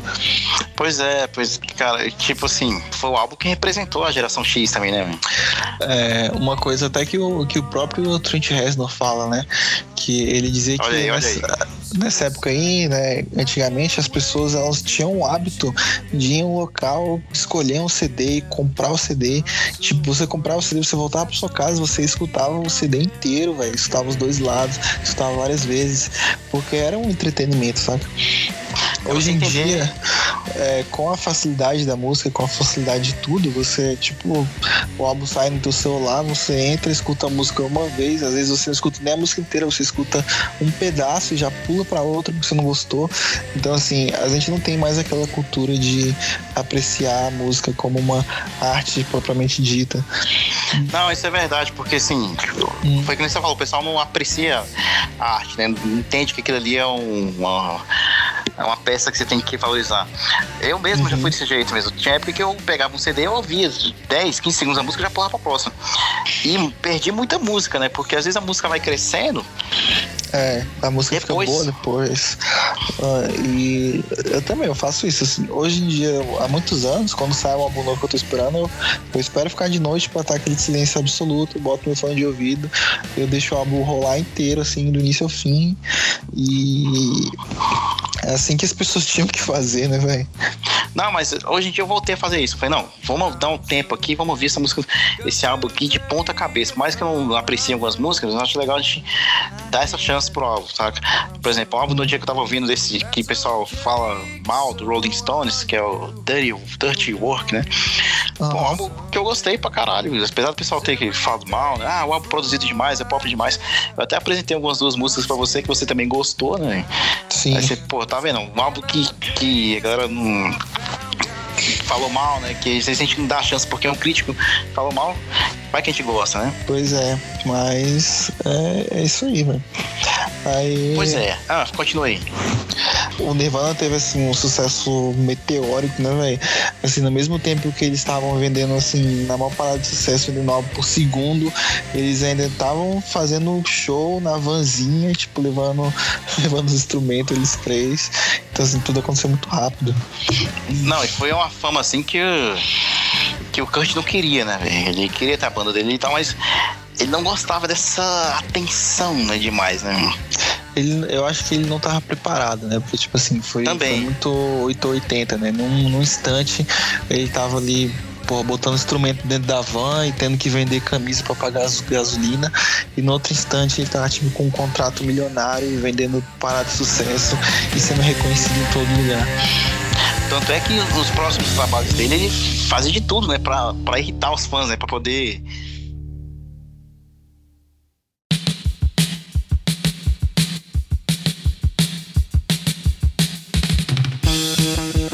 Bem, então, é, Nevermind foi um sucesso.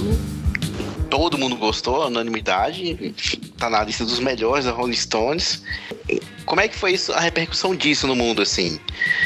Depois que o álbum explodiu? o álbum ele podia ter vendido mais, né? Ele só não vendeu mais porque a, Gold Mountain, é, quer dizer, a Gold Mountain não, a gravadora dele, a, a Geffen Records, ela não estava pronta para o sucesso que ia ser, entendeu? Então, assim, hum. inicialmente, acho que ela imprimiu tipo 47 mil cópias, alguma coisa assim, saca? E esgotou rapidão, velho. Tipo, o álbum ficou muitas semanas esgotado em vários lugares, porque os bichos não estavam preparados pro sucesso que ia fazer, saca? Sei, entendo isso, porque nem eles tinham noção do, do, do efeito que ia se gerar na, na indústria fonográfica, né, velho? Pois é. Aí, seguindo aí o, a vida pessoal do Kurt, né? Ele, ele de fato não estava preparado para tanto sucesso, né, velho? E uma, uma da, dos métodos que ele usou para escapar dessa pressão de ser muito famoso foi que ele passou a usar heroína com mais frequência. Se antes era uma coisa que ele usava assim muito de vez em nunca, ele passou a usar tipo, pelo menos no mínimo uma vez por semana. Nossa, assim. Hum é, eles com, com o sucesso do Nevermind, eles conseguiram melhorar assim, a situação financeira deles, que era um problema sério antes? Sim, conseguiram. O, nessa época, o Kurt ele tava vivendo mais com o adiantamento que ele tinha recebido, né, do, da, da produtora, que eles deram 270 mil dólares para eles, né? Só que desses 270 mil dólares, foi tirado 120 mil para gravar o álbum. É, eu acho que, acho que foi 40, 50 mil foi para Sub Pop.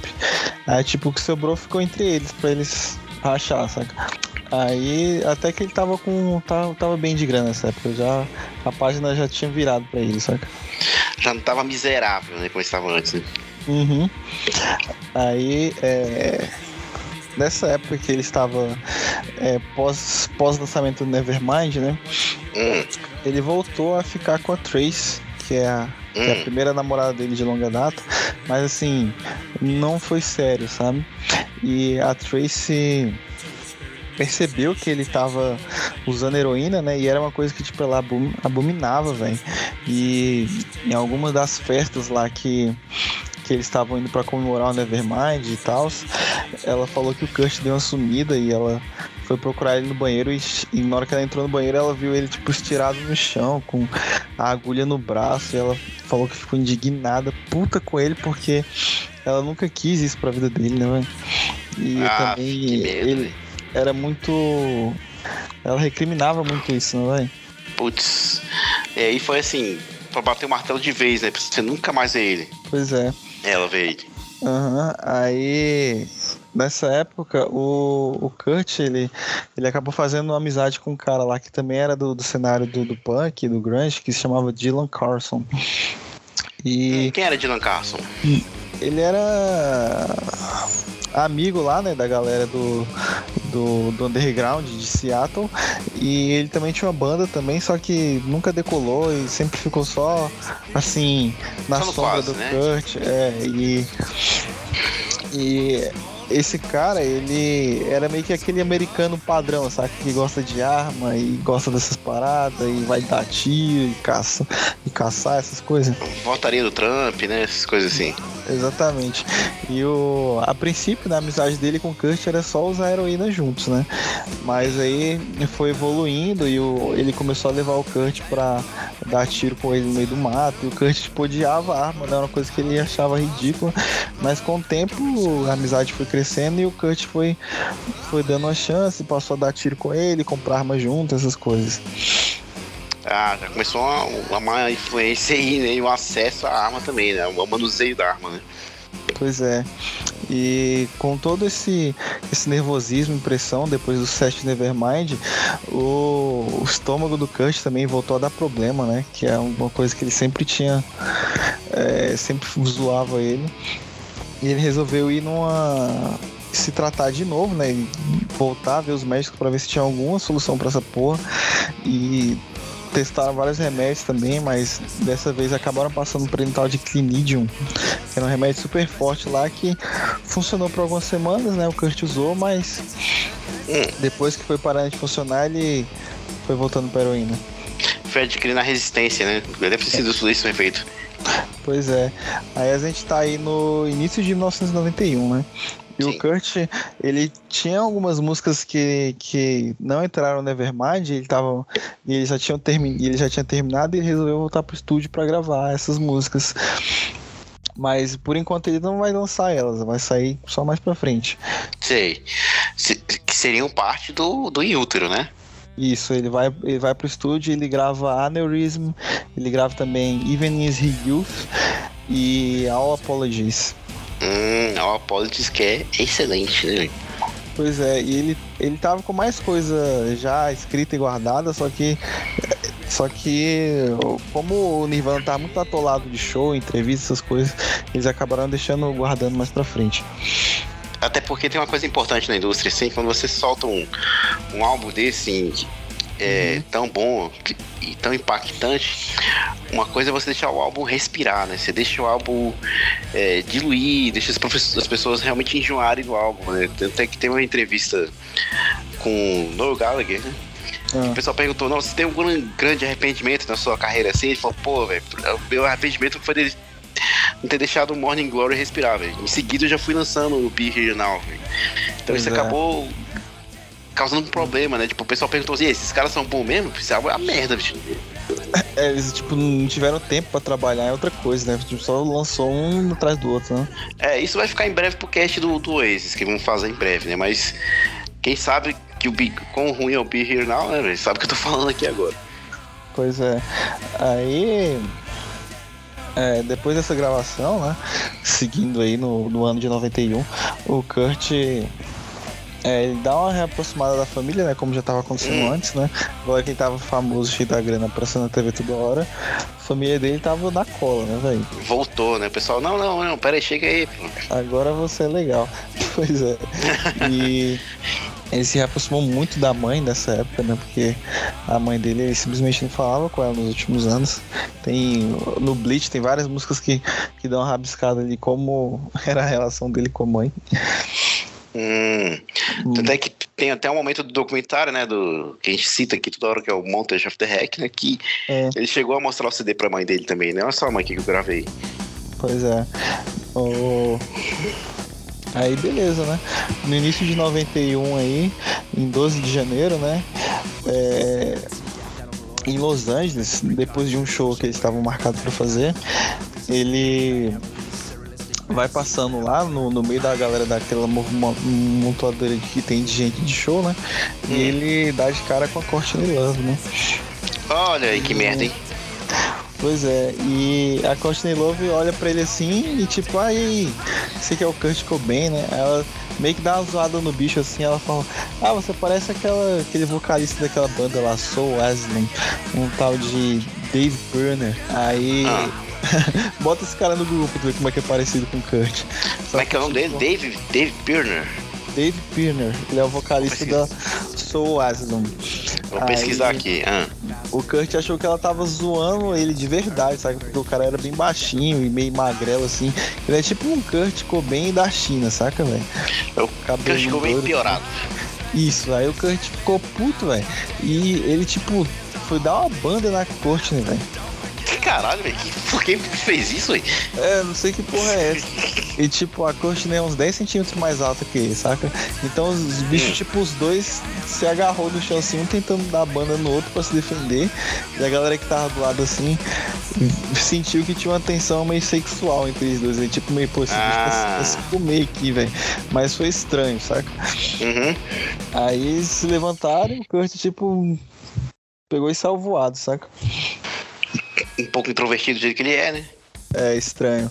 Aí a, a Costa, né, tipo, ela. Pô, ela já tava meio que de olho no bicho, né, velho? Começou a, a correr atrás e perguntar quem é esse cara aí, de onde é que ele veio e tal. E na época ela não conhecia o Nirvana, por mais que o Nirvana estivesse explodindo, saca? Ela não tava focada na banda dela, né, no rolo. Aí nesse mesmo dia, ela foi procurar alguma uma discoteca lá e comprou o Bleach, escutou o Bleach só pra ela conhecer os caras, sabe? Entender o som dos caras, né? Pois é. E o que acabou acontecendo foi que o Dave Grohl, né, que o bicho era mó comedor foda, ele começou a pegar a amiga da Courtney. Nesse mesmo dia ele conheceu ela também e começaram a ficar. O nome uhum. dela era Jennifer Finch, que, que também era da banda da, do Hole, né? Sim. E uma coisa engraçada é que a Jennifer e a Courtney, elas ficavam chamando. Essa época, né? Elas chamavam o Kurt de. É, Pixie Meat, uma coisa assim, traduzindo, né? Carne de Pixie. Porque era, era uma piada que o Kurt era muito fãzão do, do Pixies. Sim. Aí ela ficava falando, pô, vamos lá com mini pixies lá, com carne de pixies lá, que era o Kurt. É. Aí pra você ver como é que a Courtney já tava tentando entrar na cabeça do bicho, depois desse show, a Courtney é, descobriu o hotel que o Kurt tava, saca? Aí ela, ela fez um presente e mandou pro quarto do, do Kurt Cobain, velho. Ela Qual fez uma, é uma caixinha em formato de coração. E dentro dessa caixinha em formato de coração tinha uma boneca de porcelana, tinham três rosas secas, uma xícara de chá em miniatura, né? E tipo umas conchas com verniz. Ah. Aí. Você sacou aí qual foi a parada? Ah, do Heart Shaped Box. Heart Shaped Box. Ele vai fazer a música sobre isso lá na frente. Eu consegui abrir a imagem aqui do maluco aqui, do Dave Pirner mesmo. O cara é zoado, hein, bicho. É, ele é tipo um Kurt Cobain do inferno, né, velho? Não, e ele depois de velho ficou parecendo o Axel, velho. Aham. que O cara é feio pra porra mesmo. Mas enfim, ele parece um pouco o Uhum. maluco lá, o molequinho que fez o. o De Volta ao Futuro, velho. Depois de velho, sabe qual é? Sei. Aí, Enfim, continua aí, velho. aí beleza. O, o Nirvana continua no- nas, nas turnês, né? E fazendo show Uhum. pelos Estados Unidos. Aí em maio de 91, o Kurt, o Kurt e, o- e os amigos dele decidem ir no, no show do L7. L7, conhece essa banda? Porra, não conheço. Eles, eles têm uma música que, que é muito legal. que acho que você conhece, mas você não lembra. É aquela. Cara, como é que é o nome da música mesmo? É. Pretend We're Dead. Tu já escutou, Cara, eu não lembra. Como é que é o nome da banda aí? L. L7, L7. Aí L- o refrão tipo, é We pretend that we're there. Du-du-du, there we pretend that we're there. Tu não ah, lembra acho que eu música? sei, sei, sei, sei, lembrei, lembrei, lembrei. Sim, é meio One Hit Wonder essa banda. Sei, ah. Aí no show dessa banda, o Kurt acaba encontrando a Courtney de novo, velho. E dessa vez eles realmente têm um papo mais sério, saca? E tipo. é, o- eles se dão de, muito bem logo de cara e, e tinha uma parada que o Kurt fazia, que é meio de drogado, que é tomar xarope expectorante. Tá ligado? Sei.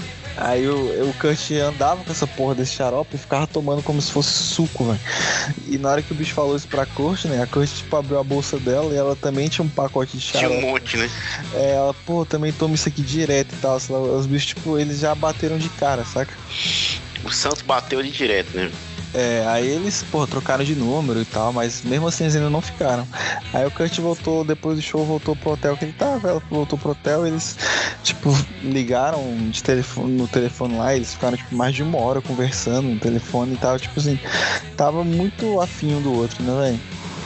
Assim, uma perguntinha fora do tópico aqui. Sim. Não, Hum. tá no tópico. O que você acha da. Você, pessoalmente, de toda a pesquisa que você fez aí, do, do livro e tal, qual a conclusão que você tirou da Kirsten Love, assim? O que, você acha dela como pessoa? Ai, é difícil, porque assim, eu acho que ela meio que quis surfar junto com o Kurt, saca? Quis aproveitar do sucesso dele, né? É, ela, era, ela é aquela pessoa que quer ser, tipo, famosa de qualquer jeito, saca? Ah, Sabe aquela pessoa que tenta tudo pra ser famosa? nessa época você falou, ela já trabalhava como atriz, né? Sim, ela chegou a, ela chegou a fazer uns trabalhos bem menores de coadjuvante. Mas assim, trabalho grande mesmo como atriz, ela foi pegar só depois que, que ficou. é, casou com o Kurt, né? E apareceu pro mundo. Pô, ela apareceu em alguns filmes importantes, por exemplo, ela apareceu nos filmes do Milos Forman. Não sei se você já assistiu, é. O Povo contra Larry Flint. Eu sei qual filme é, mas eu nunca vi. Cara, nossa, você assistir esse filme, tu dá nojo dessa mulher, velho. Ela- mas ela. Não, ela não que eu esteja um sendo papel preconceituoso em relação. Não, Hum. sim, ela tem um papel importantíssimo no filme. Não que eu esteja sendo preconceituoso em relação a quem é soro positivo pra HIV e tal, mas o personagem dela nesse filme, puta merda, cara. Tu fica assustado com a mulher, velho. ela tá muito estranha. Ah, cara, que mulher desprezível da porra, bicho. Nossa, é drogada, é, é, transa com todo mundo, é, tem AIDS. Puta que Tem uma, pariu, tem uma parte. Não, se você ver esse filme, bicho. é, tem uma hora que ela tá vestida com a maquiagem, assim, parece a, Harley Quinn do inferno. Como se isso fosse possível, bicho. Meu Deus do céu, velho. Sério, sério tu, tu assiste esse filme, tu fica agoniado. Ah, nossa, só se for passar a mulher do Kurt Cobain mesmo, pra fazer esse papel, velho. Ela manda bem no papel, ela manda bem. Tem outro filme que ela tem uma, uma participação mais honrada, né? Que é o. Que é Hum. mesmo diretor também. Mundo de Andy, já viu com o Jim Carrey? Já. Já assistiu? Excelente esse filme. Mas eu não lembro dela nesse filme, mas também tem muito tempo que eu assisti. Porra, ela tem um papel importante no filme. Ela é- acho que ela é a namorada do Andy Kaufman. É, É. eu, eu, se eu vou, depois se eu ver a imagem do Google, eu vou lembrar. Pois é, a- a- o que eu tenho dessa mulher também, eu não gostava dela também. A hum. princípio, assim, de todas as coisas que falavam, né, das especulações, ah, foi a Kurt né, que matou o Kurt, né? Tinha toda essa, essa teoria, né? Uhum. Acho que tem até uma música do Full Fighters que eu não sei se ele fala dela, né? Que é The Pretender. Uhum. Que parece que é meio que uma, uma alfinetada com ela, com ela ali, do, do Dave Grohl, né? Assim, o Dave Grohl e o Dave Grohl, Christian Courtney, tipo assim, eles são brigados aí desde que o Kurt morreu, velho, porque os direitos da banda ficaram com a Courtney, né? E a hum. Tipo, ela proibiu os bichos de tocar, tocar fazer qualquer coisa relacionada ao Nirvana, saca? Sem ela deixar.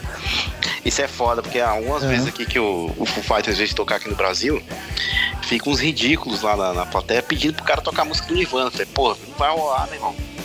Pois é, além de ser uma página já virada na vida do David Grohl, ele não pode tocar. Eu aposto que ele iria, tocar música assim, um show, né, e tal, pra lembrar, pra, em homenagem ao aniversário da morte do, do, do Kurt, né? Mas assim, hum. o a Courtney, porra, não gostava dessa mulher mesmo, achava ela desprezível, achava um saco, nossa. Cara, um cara achou o pinto lixo pra estar com essa mulher, não é possível, bicho. Mas pelo documentário, Motorchef Hack, eu até ah. que eu consegui criar uma certa empatia por ela. Você vendo ela no cotidiano ali, com o Kurt, mais que os dois ficassem ali se drogando, passou o dia todo no apartamento ali sem fazer nada e tal. Você entende que um, por um breve momento ali da vida do Kurt, ele foi feliz com ela, né? Sim, foi o único momento que ele teve um pouquinho de paz, né? E que a mídia não perdoou, né? A mídia martelou os dois o tempo todo, né? é, mas com razão, né? A mídia, assim, é foda. Os caras, quando montam em cima de umas celebridades, assim, destrutiva, como já era o Custer, vai ser manchete, assim, o tempo todo, né, velho? Vídeo é, Amy Winehouse, né, velho? É, igual o Michael Jackson também, né, velho? Também. Tanto de manchete sacando o pé da também. Esse cara é alvo, não... Pois é, continue essa história, onde é que a gente parou? Eles se conheceram, se deram bem, né? Como é que foi o desenvolvimento desse namoro aí? Bom, aí. Beleza, depois dessa ligação eles vão ficar um tempo sem se ver aí, né? Porque é, o, como o Kurt estava com a agenda muito lotada, não dava pra ele, tipo, escolher onde é que ele ia estar, saca? Aí eles vão começar uma nova, uma nova excursão pelos Estados Unidos, né? Dessa vez eles vão fazer a excursão com o Dinosaur Jr. Conhece essa banda? Cara, já ouvi falar. No, no som Ela... assim, é bem surf rock, eu já escutei algumas músicas dele. Aí com Jesus Lizard também. E nessa excursão o Kurt toca algumas músicas novas. Ele toca All Apologies, ele toca Aneurysm também. E tipo, de surpresa, né? Porque a galera não tinha noção que essa música já tava pronta, né, velho? Isso também já era uma coisa que ele gostava de fazer também, né? Que o pessoal chegava, ó, oh, você vai tocar os meus Active Spirit, esse aqui, esse aqui. Não, não, eu não quero tocar essas músicas, eu quero tocar música nova. As caras, não, não, esquece isso, toca as músicas que você já conhece. Aí chegava no palco e tocava as músicas contrárias que o pessoal tinha combinado antes no show, né? É, uma coisa que o Kurt falava, que ele pregava muito e falava muito em várias entrevistas, é que o punk rock é liberdade. Ele sempre dizia isso, punk rock uhum. é liberdade.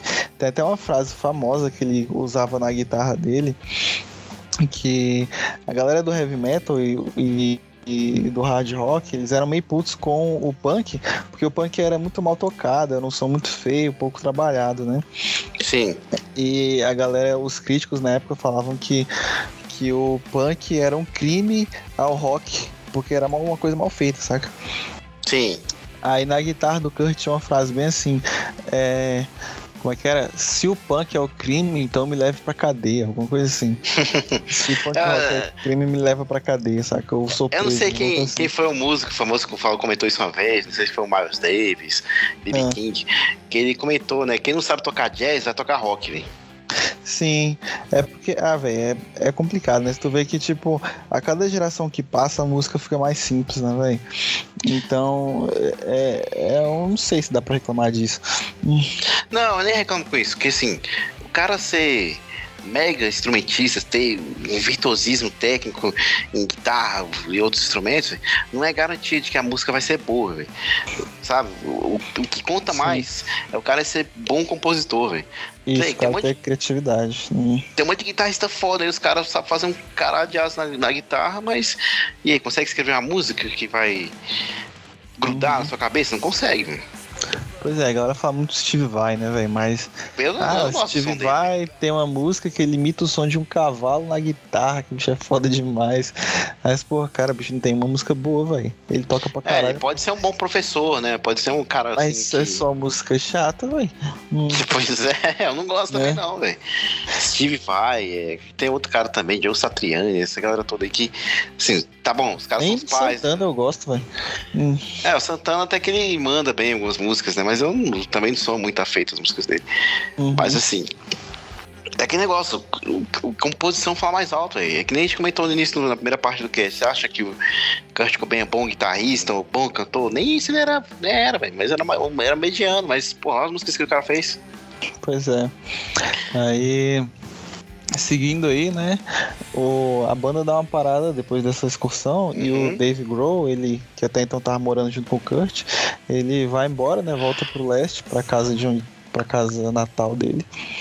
E o Kurt ele hum. fica um pouco sozinho esse período, né? Porque por causa disso, né? Tava morando com o Dave. E assim, o Kurt sozinho nunca prestou, velho. Porque ele sempre ia voltar pra droga, ia ficar meio maluco, saca? Sim. E tinha uma parada meio bizarra que ele fazia, velho. Ah. Ele, tinha, ele tinha comprado um, um tanque, né, um aquário, e com tartaruguinhas, né? Só que era uhum. tartaruga, aqueles, não sei se é cágalo, né, que é carnívoro. É mesmo? Caralho. É. Aí o Kurt pegava, ele ia na loja lá de pet shop, comprava uns girino e jogava dentro do tanque, em vez de comprar ração pra tartaruga, pra tartaruga matar os girinos, saca?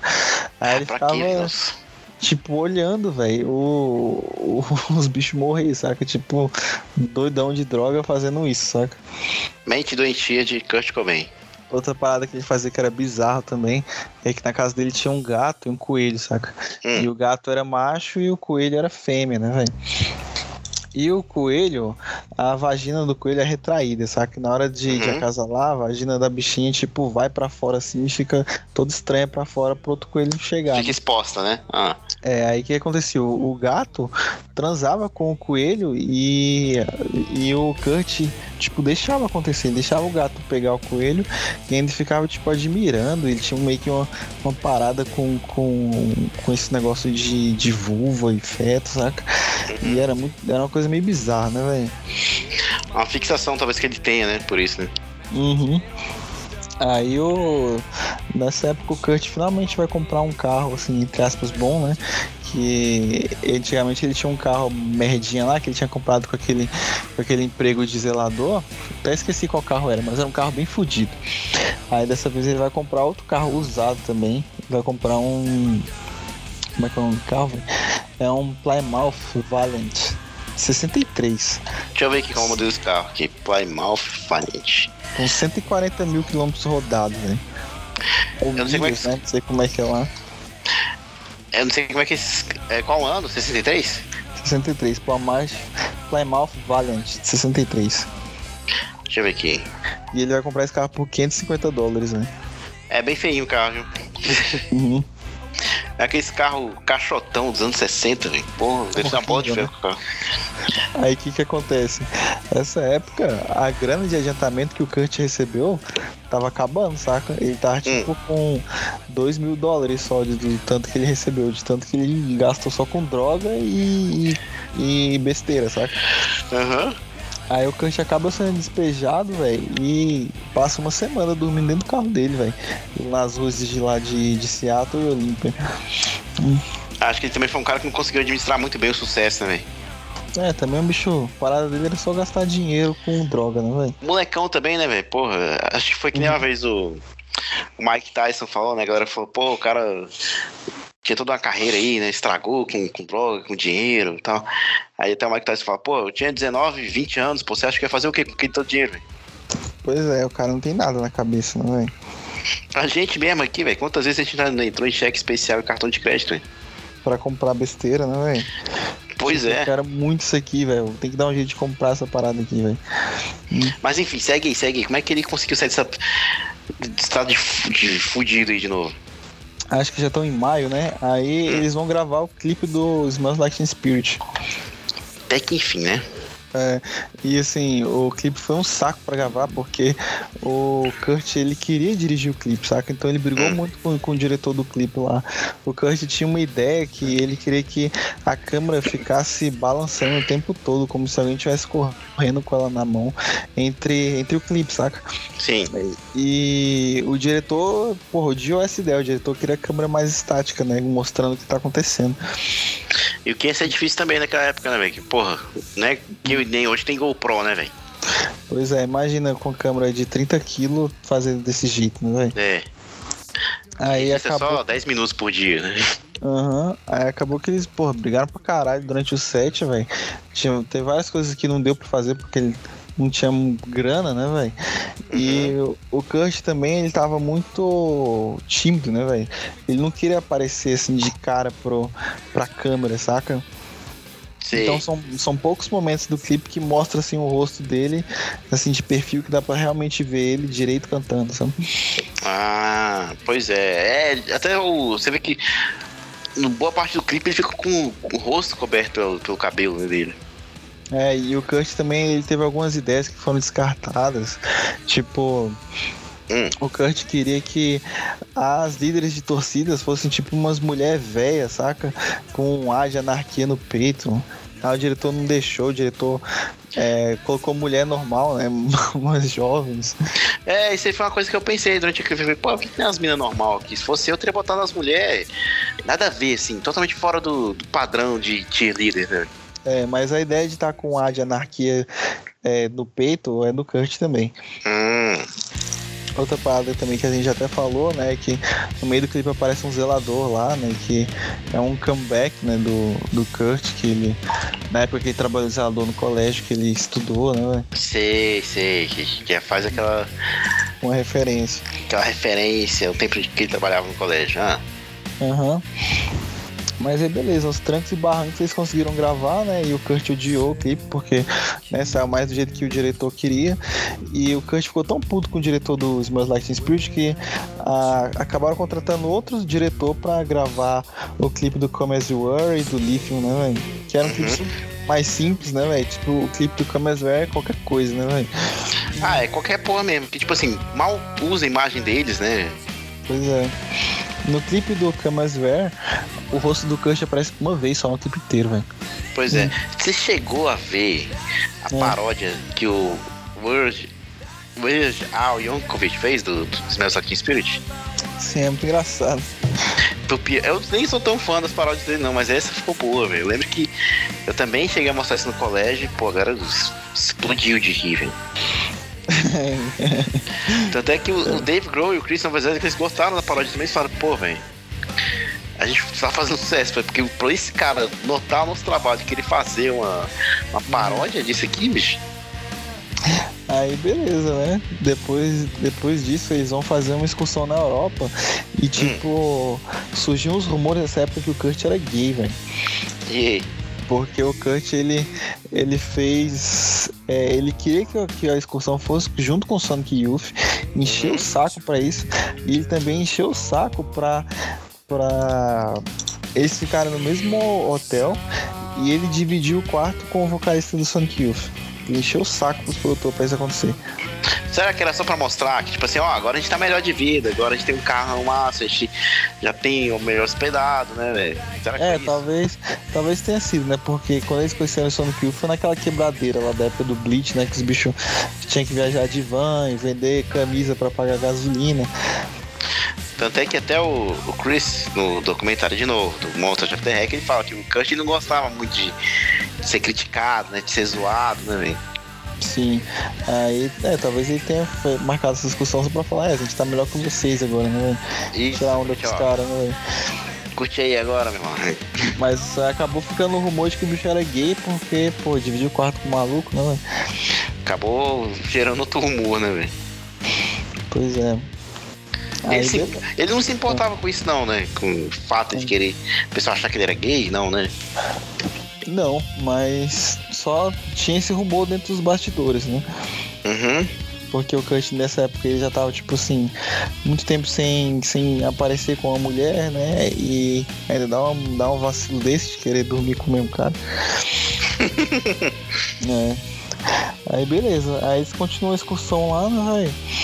E eles vão tocar lá na, no, na Inglaterra, que na época, na época era um, um dos festivais mais é, rentáveis, mais conhecidos que tinha lá, que é o Reading Festival.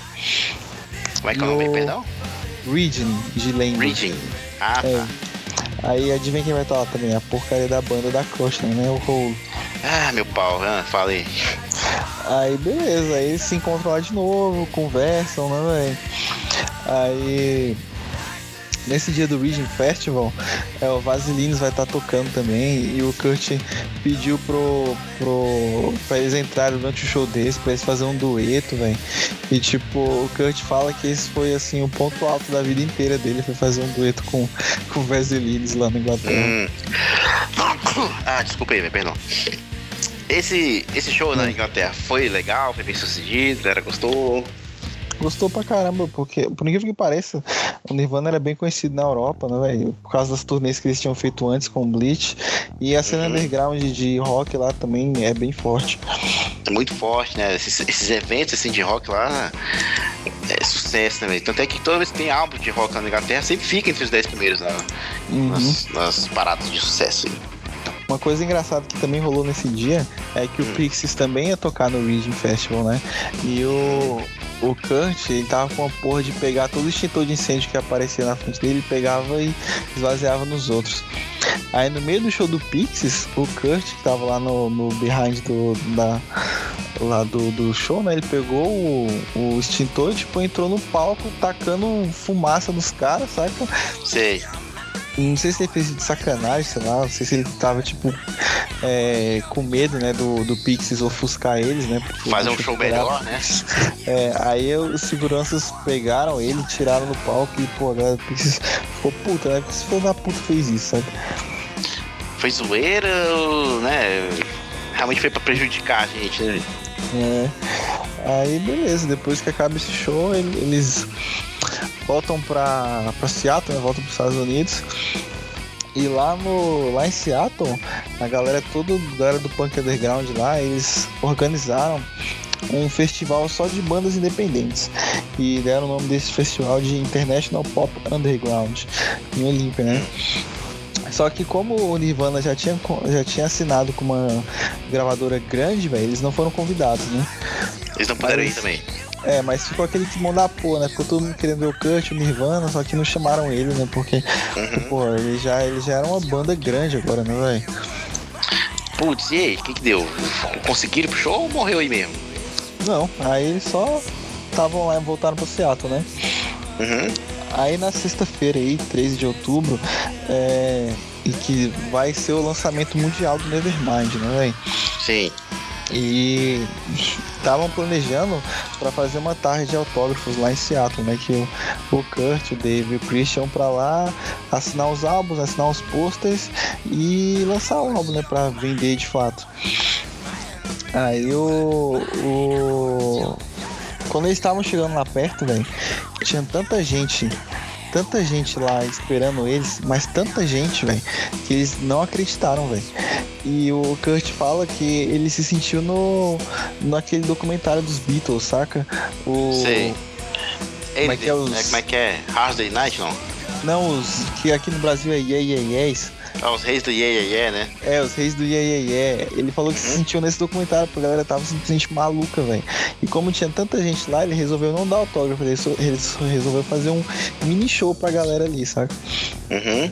Aí levaram as- os instrumentos, né? Ajeitaram lá e ele tocou lá dentro da, da, da loja de disco lá em Seattle. E a galera tava, tipo, muito maluca, velho. A galera tava, tipo, é, pegando os pôster, pegando, arrancando tudo que tinha lá pra guardar esse momento, né, velho? Tipo, era uma parada histórica pra eles, né, velho? É, fã idiota, sendo fã idiota em qualquer lugar do planeta, em qualquer época, né, velho? Pois é, uma coisa bem irônica também nesse show é porque durante a hora que o Kurt estava contando, cantando, ele percebeu que a Toby veio, né? Hum. E o e a Tracy, as duas estavam na plateia lá vendo ele, velho. Olha aí. E aí, velho? É, e aí que fazer o que, né? Vida que segue. mas... Você vai com a cabeça em outro lugar também, né? É, mas aí na noite seguinte, é, o Kurt decide dar, um, dar uma pausa, né? E aproveitar que o Melvis ia fazer um show lá em Seattle e ele vai no show deles, né? Hum. Aí, na hora que ele tá no, no show lá dos Melvis, ele acaba conhecendo uma guria lá que se chama Mary Lou. E olha só como é que o Kurt também era meio roqueiro babaca. Quando ele conhece essa guria lá no show, ele fala, né, gostava, ela fala que gosta dos Vaselines e tal. Aí o Kurt, pô, que também era fanático pelos Vaselines, tipo, pô, eu também gosto pra cara deles, pô, se você gosta mesmo, é, fala aí três músicas deles aí, canta um pedaço das músicas dele. A Mary Lou falou que ela teve que cantar a música dos caras pro Kurt acreditar que ela gostava dele, só que ah, isso é coisa de nerd idiota, né? É... Ah, você é fã mesmo de quadrinho? Me fala três autores aí do período não sei que, né? pois é, mas aí o Kurt deu muito bem com essa guria, tipo, eles acabaram ficando essa noite. Aí saindo de lá, eles foram pra casa dela, passaram a noite lá juntos. Hum. Aí na outra manhã, quando eles estavam se despedindo, ela foi andando com o Kurt, né, até ir pra casa dele. E o Kurt, ela fala, né, em relatos que o Kurt, ele, ele nessa época ele tava com 24 anos, mas que ele parecia um idoso já andando, saca? Que ele era meio lento, assim, e, tipo, muito fraco, velho. E ela Cara, mas... que... Ah, hum. Falou que ele... É que nem, de novo, você viu ah. um documentário ele sem camisa, e tu fala, porra, um a um, vento leva esse cara, velho. Pois é. Ela falou que ele... O cara era só osso, velho começou a, tipo, entrar no papo de drogas e ela, tipo, abominava drogas, não usava droga nenhuma. Ela tentou, ele tentou falar de heroína com ela e ela, tipo, pô, não quero, nunca quero ouvir você falar dessa merda perto de mim. Aí ela falou, ah, beleza, tranquilo, não vou falar mais não, certo? Nunca usei não, pô. é, mas aí beleza, ele despediu, se despediu dessa guria mas assim, todo mundo viu ele andando de mão dada com ela nessa noite e tal. Assim, todo mundo já assumiu que ela era a namorada dele, sabe? Hum. Mas aí eles continuaram ficando. E esporadicamente, né? Quando dava, eles, eles se viam e ficavam. E essa guria, ela, ah. ela não era assim bonitona, né? Tipo a Courtney Love. E ela trabalhava numa biblioteca lá, era tipo uma guria zoadinha, saca? Uma guria meio nerd totalmente fora ali da, daquela cultura ali, né? Do, do, daquela galera ali, né? Aquela, daquela é. tribo, né?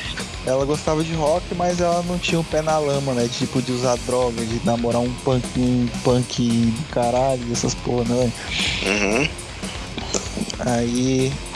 Pera aí, que tenho que abrir um pouco importante aqui. Aí beleza, aí vai fazer umas. Algumas semanas já que o, que Nevermind vai estar tá no nas paradas, né?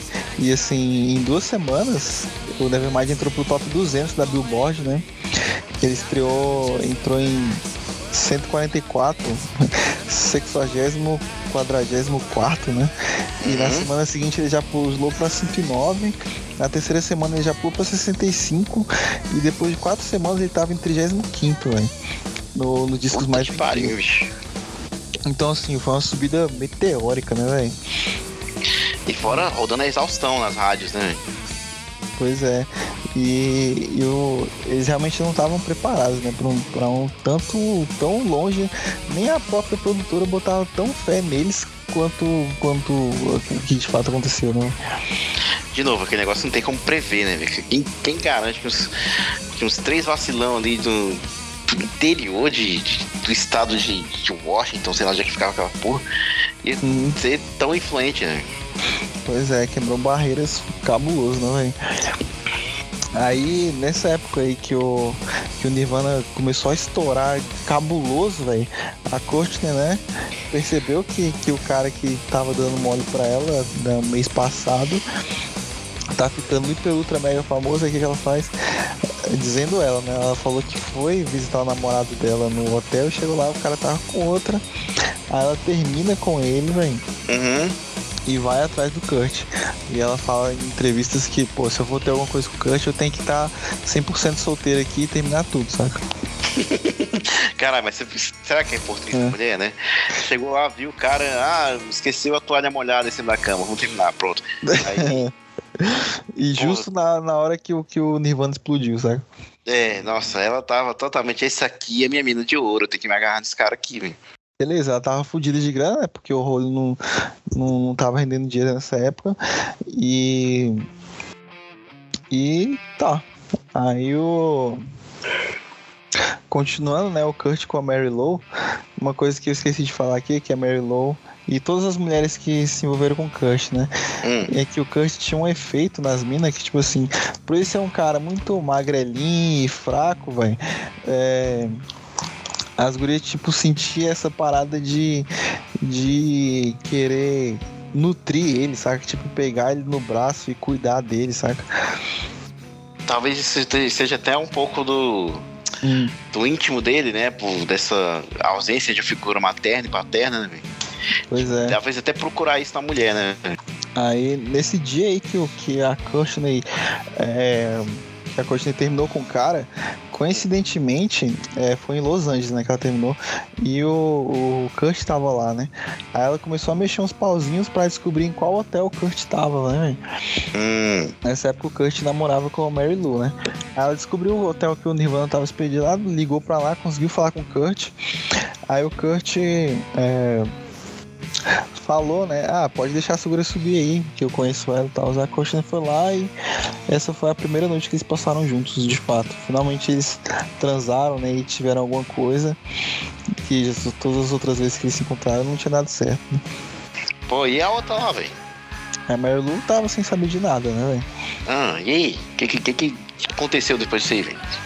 Aí beleza. Aí o, o Kurt, ele teve um papo mais profundo com a Courtney, né? A Courtney falou que falou do passado dela, falou que ela também já viveu na estrada igual ele, que ela já trabalhou de stripper e que ela também tinha uns, uns pais abusivos, que ela fugiu de casa, que ela também já teve problema com droga, saca? Então o Kurt já se sentiu muito atraído por ela, porque diferente da Tracy é, da Mary Lou e e quem mais. E, a, e da Toby Veio, que eram gurias que ele, que ele já se apaixonou e tal, não eram mulheres que e que tinham 100% de conexão com ele, saca? Que, que não sabiam o que era, tipo, tu vender dormir na estrada e vender uma camisa pra decidir se tu vai comer ou se tu vai botar gasolina no carro pra ir pra outro lugar. Que saber o gosto, tipo, da comida de graça que o governo dava pra desalo, é, galera que vive na rua, saca? Sei, tipo assim, que passou, né, pelo que ele passou também, né? Sim, a, as, outras, as outras namoradas que o Kurt teve, quando viam ele drogado com heroína, tipo, era uma coisa assim espantosa, saca? Enquanto que a uhum. Courtney, ela, tipo, já tinha passado por ali, saca? Então o Kurt se sentiu muito. É, acolhido. Acolhido por ela, muito de cara. Tem uma empatia, né? É, a empatia foi muito grande e, e já se deram muito bem logo de cara, saca? Hum. Aí, e a Mary Lou? Como é que ficou a Mary Lou? Mary Lou tava lá em Seattle, né? Isso foi em Los Angeles. Ah, aí, tá. Aí beleza, aí terminam. O, eles saem de Los Angeles é, e eles se encontram duas semanas depois em um, em um show de rock lá pro aborto, saca? Uhum. Aí eles tocam juntos lá esse dia depois que acaba o show, eles vão sair juntos de novo, vão pro quarto. E nesse dia o Kurt vai pedir pra Courtney tomar heroína junto com ele, saca? Sim. E tipo, a Courtney, ela já tinha, tom... já tinha sido viciada em heroína, ela já tinha feito rehab, e ela tava tipo, pô, não quero tomar essa porra de novo aí. Tipo, mas como ela tava na estiga, né, de tipo, tem que conquistar o maluco aqui pra garantir o meu. Ah, e voltou, né? Ela pega e decide tomar heroína com ele, aí eles transam é, do locão de heroína e passam a noite tomando heroína. E no dia seguinte, quando tá amanhecendo, o Kurt vai acompanhar a Courtney até o hotel dela, né? No meio do caminho, eles acham um pombo morto no chão, velho. E o Kurt pega o pombo e arranca três penas dele. Aí dá uma pena pra Courtney, fica com uma pra ele e fica com outra na mão. Aí ele fala bem que essa pena é pra mim, essa pra você e essa terceira é pro nosso filho que a gente vai ter. Aí ah, ela, profetizou, né? ela já, tipo, pô, meio maluco esse cara, mas eu gostei, romântico, né? Pariu, viu, bicho? Foda, né? Ai, cara, que ideia. Agora- Quem, quem ia ter ideia dessa, velho? Aí beleza, aí eles voltam pro Seattle, aí o Kurt. Foi nessa época aí que o Kurt, ele tem, tem um. Acharam uma parte do diário dele que fala sobre essa época, que ele disse que nos últimos dois anos da vida dele, ele tinha só sofrido muito com aquela dor de estômago e só vivia Uhum. tomando remédio, tentando acabar com essa dor, e que ele vivia como se fosse um drogado por causa dessa condição do estômago dele. E que se ele viveu dois anos assim, ele pode muito bem viver como um drogado. Ah. Olha só que desculpinha carniça, né, velho? Não, dá, dá pra viver aqui drogado aqui, pô. É, eu posso boa, ser. pô. Já que eu tenho um problema no estômago, eu vou virar drogado, foda-se. É. Aí. Ele vai fazer um show em Seattle essa semana. E depois do show, ele percebe que a Toby tá lá, né, no show. Uhum. Aí acaba indo pro backstage com ela e fica com ela também, passa a noite com ela. E o que é engraçado, o que é irônico desse show é que ele tava tipo, fazendo o maior sucesso nos Estados Unidos e tocando a Seattle fazendo sucesso da porra. E a Toby veio, eu tava lá na plateia. E as músicas do Nirvana que ele escreveu, né, velho, foram tipo, são músicas falando porque. é, chorando, né? Porque a, a Toby veio não amava ele de volta, né, velho? E a guria tava lá no, na plateia dele agora, velho. Ah, que olha só, né? Ela nem deve, estar se ligando com isso aí, não, pô. Onde? que Ah, escreveu música pra mim, né? Pois é, ela só, ah, o cara que era, que era, que era meu peguete virou famoso, só que beleza, vou voltar a ficar com ele, né? É, no máximo que rendeu, ela, ela falou, virou pros amigos, ah, ficar com esse cara aí, pô. Então. Pois é. Aí nessa noite eles dormem juntos, né, velho? E foi uma comemoração que eles fizeram pro Nevermind. E tipo, eles dormiram juntos na frente de, tipo, de algumas pessoas, todo mundo loucão de droga na casa de alguém. Desse nível. Aí, aí beleza. Na outra semana eles vão fazer outra excursão pela Europa, velho. Só que dessa vez o Kurt mexe os pauzinhos pro Role e junto com eles na excursão. Aí acaba que o Nirvana leva a banda da Courtney junto pela excursão, tipo, a Europa inteira, sabe? Aham. Aí, uma parada que foi bem chata que aconteceu, velho, é que o ele já tava apaixonadinho pela Courtney, né? Só que ninguém tinha falado com a Mary Lou. A Mary Lou achou que eles estavam namorando, Tavam tava juntos ainda, né? Aí a guria, tipo, pediu demissão do trabalho, velho. Com a grana ela pegou e comprou uma passagem pra ir pra Europa pra encontrar o Kurt lá e fazer uma surpresa pra ele, velho. Ah, não, velho. Aí chegou lá na Europa, ela conseguiu é, entrar no camarim do Kurt, falar com ele. Aí o Kurt, tipo, tomou um susto, né? Que a guria foi lá ver ele lá no outro lado do mundo e, tipo, foi todo evasivo, né, velho? Tipo, ah, não, tá tudo bem, sei lá o quê. E ela falou que percebeu que ele tava estranho, distante, perguntou se tinha algum problema e tal. O Kurt falou que, ah, nossa, eu tô nervoso por causa do show e por causa do meu problema de estômago, etc. Mas depois a gente, a gente se fala, saca? Hum. Aí. A gente vai se falando na semana aí. É. Aí nessa, nessa mesma semana que tava rolando essa excursão, a Courtney pegou e viu essa guria lá com ele, né? E foi lá pagar essa. Que é essa guria aqui que tá falando que tu namorado? Que porra é essa? Sei lá o que. Aí o Kurt falou, não, não, é só amiga, a gente não tem nada não, nem, nem nada tá acontecendo, ela só veio aqui me ver, que eu tava aqui por perto. A gente só Ah, dormia né? né? É, a Courtney, ah, beleza, então que bom então, paga o sapo pro bicho, saca? Aí. É, é. Aí, durante um show e o outro lá, né, o Kurt, o Nirvana foi tocar numa, num canal de TV lá, né? Foi tocar uma música só e, e dar uma entrevista no canal de TV. Qual era o canal de TV? Na Inglaterra? É, na Inglaterra, eu esqueci aqui, acho que eu não anotei.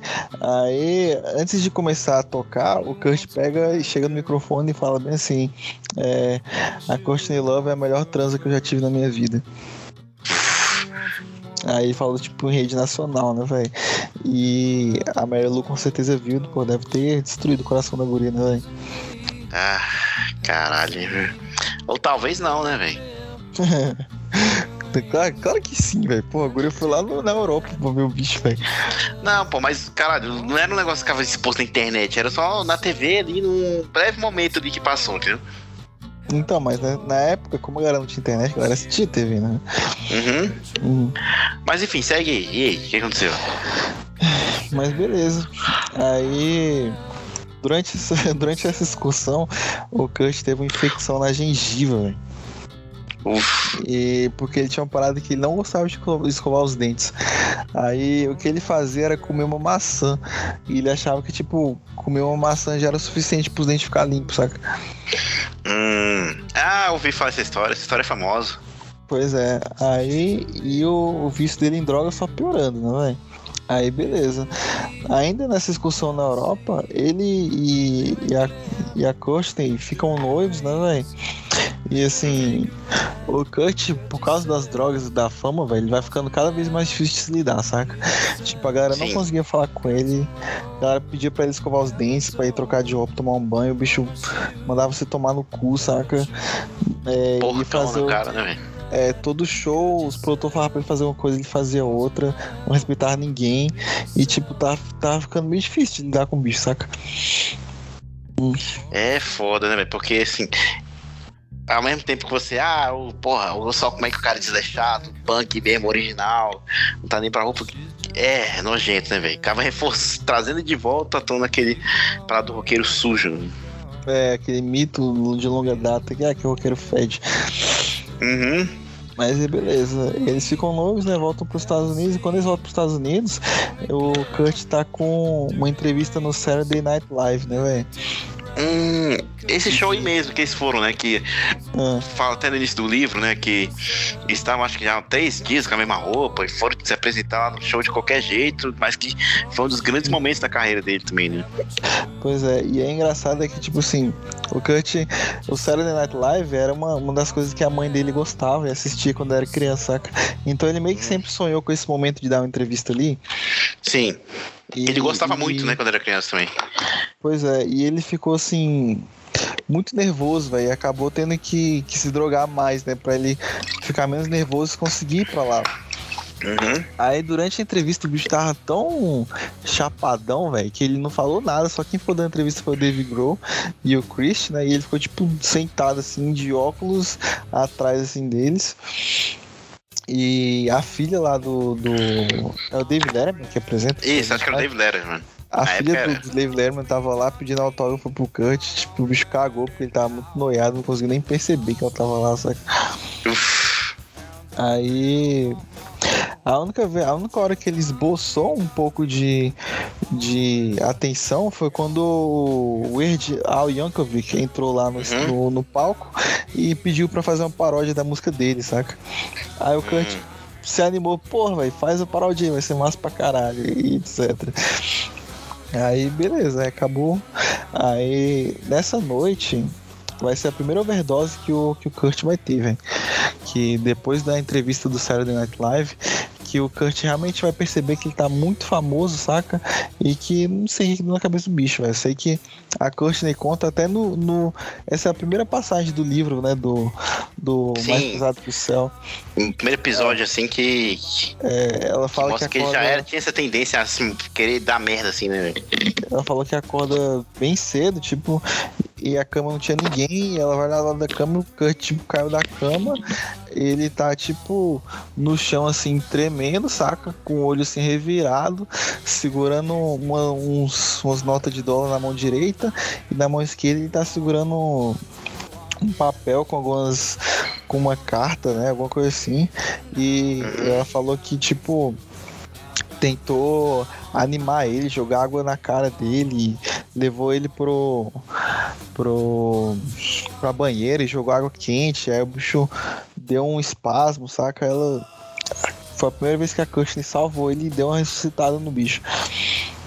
Esse aí nem precisou ir pro hospital, ele já, acordou ali mesmo? É, ele deu uma acordada ali e ele não quis ir pro hospital, né? Ele tinha que ter ido, né, velho? Uhum. Mas, pô, gente, um susto da porra, né? Ela falou que quando olhou pra ele, ele parecia um cadáver. Ele tava tipo branco, com os lábios roxos, tremendo pra porra, saca? Vixe. E, tipo, estranho, né, velho?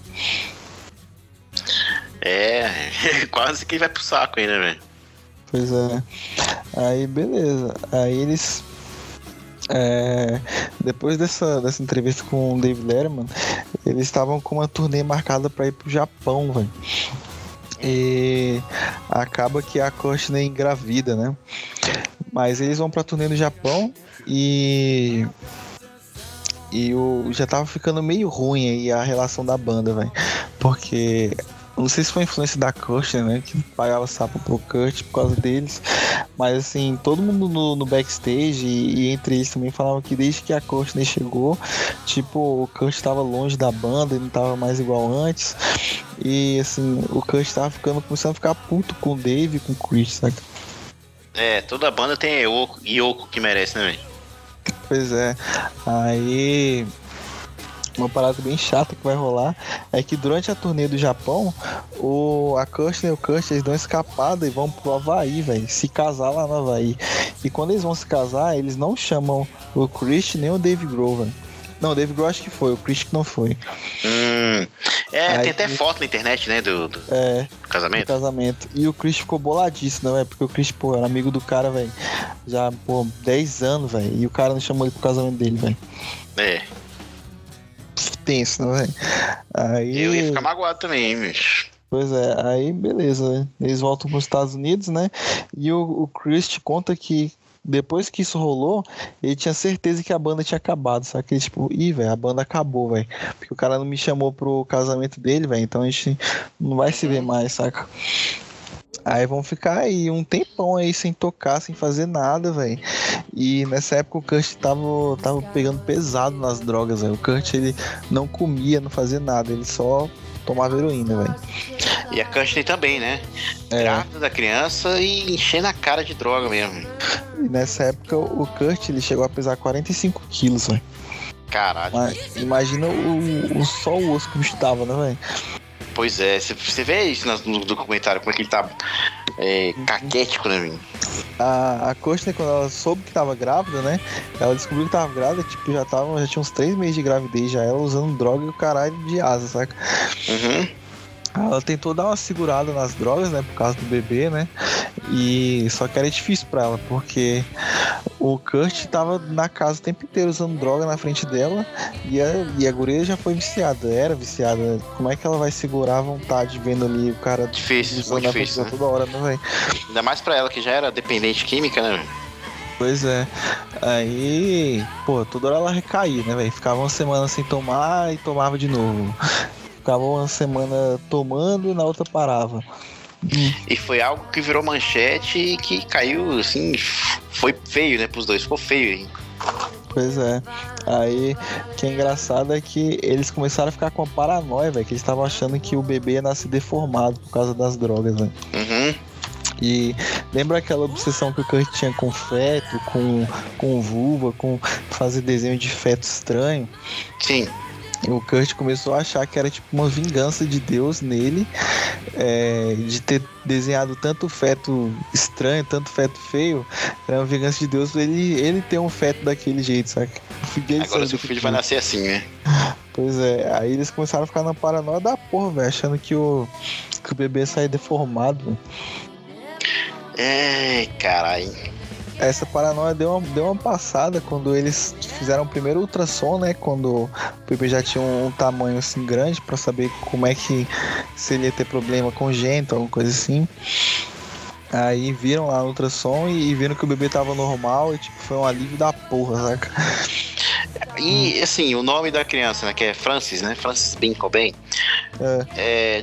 eles tiveram alguma inspiração ou não? Foi o nome. Primeira coisa. É, Frances é por causa de uma, de uma atriz francesa lá que eles gostavam, esqueci o nome dela. Hum. Mas o Bean é porque na hora que eles olhar, olharam ela no, no ultrassom lá e viram o bebezinho pequenininho, eles falavam que parecia um feijão. Um feijãozinho. É, aí chamaram, eles passaram a chamar a filha deles de, de feijãozinho, saca? Ah, vamos ver o feijão, etc. Aí acabou ficando o nome da guria, né? Francis Bean, de feijão, ficou bem. Aí beleza, né? Aí nessa época o Kurt já tava assim, tava meio difícil o problema dele com drogas, velho. Todo mundo ao redor dele já tava assim, caralho, velho, tu tem, tem que parar com essa porra, saca? E a droga pro Kurt já tinha virado tipo um hobby já, velho. Ele tinha tipo uma, uma caixinha que ele andava junto no bolso, assim, que você abria a caixinha e tava tudo certinho, assim, a seringa, um isqueiro, as pedrinhas de heroína pra ele derreter, uma paradinha, as, Caralho. O, o elásticozinho voltar no braço. Ele tinha tipo um kit, kit heroína que ele andava com tudo no lugar, saca? Que tipo Fiction. É. Aí os, os produtores né, da, da banda resolveram entrar em contato com um tal de Bob Timmins, que era um cara que era especialista em rehab de roqueiro drogado, saca? Uhum. Aí o, o Kurt vai pro primeiro rehab da vida dele e finalmente né, ele, ele decide ir. Dessa vez ele foi tipo tranquilo e tá, eu vou, etc. Eu acho que por causa da influência da filha dele, né? Ele devia estar com medo da imagem que ele ia passar pra filha, você ele não ia conseguir ver a filha. E também eu acho que, eu não sei se já, se já é agora também, que isso é pesado também pra ele no. Acho conceito tutelar, né, e tal, que, pô, esses caras aqui não tem condição de criar essa criança enquanto tiver usando drogas, né, velho? Sim, com certeza isso também pesou, né? Eles tinham que passar um período limpos ali, senão eles iam perder a guarda da criança, né? Aí o Kurt consegue ficar sóbrio um pouco, né? Passando por esse primeiro rehab, só que ele acaba tomando metadona pra ajudar, né, na vontade de usar a droga. Então Sim. ele usava metadona todo dia pra dar uma segurada na vontade da heroína, né, velho? Aí eles, como o bebê tá prestes a nascer, eles decidem comprar uma casa em Seattle, compram uma casa lá e pô, tem vídeo no YouTube da galera invadindo ela, que ela tá lá até hoje abandonada, saca? E, e le- o legal do vídeo que eu vi da galera invadindo é que eles pegam as fotos dessa época e tentam achar assim a parte que a foto foi tirada, sabe? Ah, Aí beleza. Aí vai fazer aí quatro meses aí, já que quatro pra cinco meses que ele nem vê o Dave Grohl nem o Chris, saca? E a banda assim Uhum. tá muito parada e eles não fazem mais show e tá tipo só surfando na onda do Nevermind, mas a banda meio que tá morta, saca? nada é produzido de novo, né? É, aí o, o Kurt, ele fica puto, né? E chega na advogada dele e ele obriga a produtora a fazer um novo contrato pra ele ganhar mais royalties, né? Do que o resto da banda. Ele ia ficar Hum. tipo uns 70%, aí ia ficar 30% pro Dave e pro Christian. Aí a galera Aham. A galera, isso, isso foi foda, velho. Tipo, porque, tipo, os caras se sentiram traídos, saca? Porque eles vieram junto da lama desde o início. Ali agora o Kurt. todo, né? É, agora o Kurt queria ganhar mais da metade sozinho da grana que a banda tá fazendo e os outros 30% só pros, pros outros dois, saca? Foda-se. Só que, tipo, o Kurt ele tava tão determinado, tão puto com essa parada, que o Dave e o Christian, eles, eles sentiram que se eles não aceitassem, velho, a banda acabava ali, saca? Uhum. Aí os bichos acabou aceitando e assinou um novo contrato pra eles receber menos e o Kurt receber mais. Que inferno, né, velho? Pois é. Aí o. Beleza, aí tava, tava quase na época da Francis nascer, né? Aí o Kurt voltou a usar heroína. Ah, meu pau, velho. Pois é, e, e nessa época aí, lembra daquele amigo que morou com ele, o Jesse Reed? Sim, lembro sim. O Jesse Reed foi visitar ele, né? Que agora ele tava famoso e tal. E o, o Kurt, ele, tipo, não queria usar droga na frente do cara, né? Ele pegou e durante o dia que o Jesse foi lá, eles. Ele ia dentro do banheiro usava droga no banheiro e voltava. Uhum. E o, o Jesse percebeu, né? E percebeu que o Kurt tava viciado em um nível tão, tão adicto, velho, que tipo assim, ele usava, usava heroína e tipo já não fazia mais efeito, sabe? Ele continua, ele usava e ele não caía pra trás e, e ia viajar igual acontece no transporte, por exemplo. Tipo, ele usava e beleza, levantava e ia socializar, sabe? E não tinha efeito, né, velho? Pois é, porque o bicho tava cada vez tendo que usar mais heroína porque tava, o bicho usava tanto que tava perdendo efeito, sabe? Ele já tava criando uma resistência com a, com a, com a droga, né, velho? É, uma coisa bem bizarra que o Jesse Reed contou depois é que essa época aí que ele tava muito, muito loucão, ele tinha uma, uma fita que ele locou lá de uma locadora de um suicídio de um senador lá, um tal de R. Bud Dewey, que o cara era é da Pensilvânia lá, político. E ele foi pego, foi pego num esquema lá de. Acho que foi lavagem Corrupção, de dinheiro. ok? Ah. Corrupção, lavagem de dinheiro, né? Aí na, na hora do, do julgamento lá, o cara puxou uma Magnum lá 357 explodiu a cabeça, velho. Caralho, velho. Aí tinha, tinha a fita dele fazendo isso, explodindo a cabeça, né? E o Jesse falou que o, que o Kurt, velho, o bicho vinha ver essa porra, velho, pelo menos umas 30 vezes todo dia, velho. Pegava a fita e ficava lá vendo o cara explodir a própria cabeça, né? Puta que pariu, bicho. Bizarro, né, velho? Olha Aí, aí, ó, tá vendo? é, É isso que é foda, porque, tipo assim, você a gente fica cria um monte de teoria que, ah, o cara não, não se matou, Ah. foi assassinado, mas você vê um negócio desse e você, porra, já tava na cabeça dele isso, né, velho? o cara era muito. tava muito maluco, né, velho? Você é muito louco, meu irmão. Aí, beleza. Aí a Frances nasce, né? Finalmente. A Kirsten segue um, sente umas contrações lá e nasce. Por incrível que pareça, a guria nasceu sem sequela nenhuma, né, velho? Nasceu normal, menina, por que pareça, bicho. Pois é, e aí vai entrar um tormento na vida deles, velho. Que na hora que eles vão estar lá no hospital, velho, os produtores do. do, do Kurt Hum, vão estar com uma cópia da Vanity Fair que vai sair na semana seguinte, saca? uhum. que é uma revista muito famosa lá, né, de fuxica, essas paradas, e vai mostrar pra eles, na hora que eles vêm, velho, tipo, é uma reportagem, velho, tacando o pau nos bichos, velho. É, essa época eles ficaram putaços, né, velho, com a, com a revista. Fala, falando que eles, porra, que era uma cracolândia a casa dos bichos, e que eles não tinham condição nenhuma de ter um filho naquele ambiente e que era maluquice isso e que o governo dos Estados Unidos não podia deixar uma atrocidade dessa acontecer, que os bichos eram tipo o Sidnense, tá ligado? Uhum. Aí o Kurt fica, porra, fica puto, né, velho? Eles dois ficam em prantos, né, velho? Com a imagem que, que eles acham que todo mundo tem deles, né, velho? Que é tipo uns dois drogados fudidos, velho. Eles acionaram até os advogados deles, né, pra tentar processar a Aham. revista, se não me engano, né?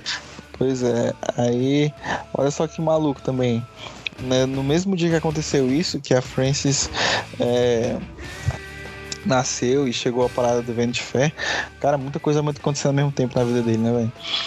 O, o Kurt pegou e saiu do hospital, foi lá na casa dele, pegou uma 38 que ele tinha guardado, voltou lá no Hum. hospital. Aí segurou a 38 assim na mão da Kirsten e na mão dele, sabe? Tipo, eles, as quatro mãos assim com a 38 no meio. E Sim. fez a Kirsten prometer que se eles continuassem com essa imagem de drogado, eles dois iam se matar e que ele ia se matar primeiro e ela ia se matar depois. Caralho, velho. Aí a Courtney, tipo, pô, velho, que bicho maluco da porra. Só que ela, ela falou depois que concordou com ele, saca? Só pra tirar a arma da mão dele. E, deu lá pro amigo dele, o Dylan, ele tava lá nesse dia, né? Aí ele- ela deu a arma pro Dylan e mandou o bicho dar um fim naquela porra, velho. Que era o certo Aí- fazer, né? É, aí o Kurt continuou lá, né, no hospital com ela. Nesse meio termo, uma, uma traficante do Kurt é, deu um jeito de entrar lá no hospital e deixou uma dose com ele lá de heroína, né, velho? Aí o Kurt lá dentro do hospital foi dentro do banheiro e deu uma injetada lá, velho. Só que ele injetou, tipo assim, muito, velho. Aí ele teve uma overdose bem dentro do hospital, velho Uhum. Com a, com a Francis lá nascida e a Kirsten lá no se recuperando do parto, né? Aí a- a- as enfermeiras pegaram ele, deram um shot de adrenalina lá e depois soro, o caralho, o bicho acordou e.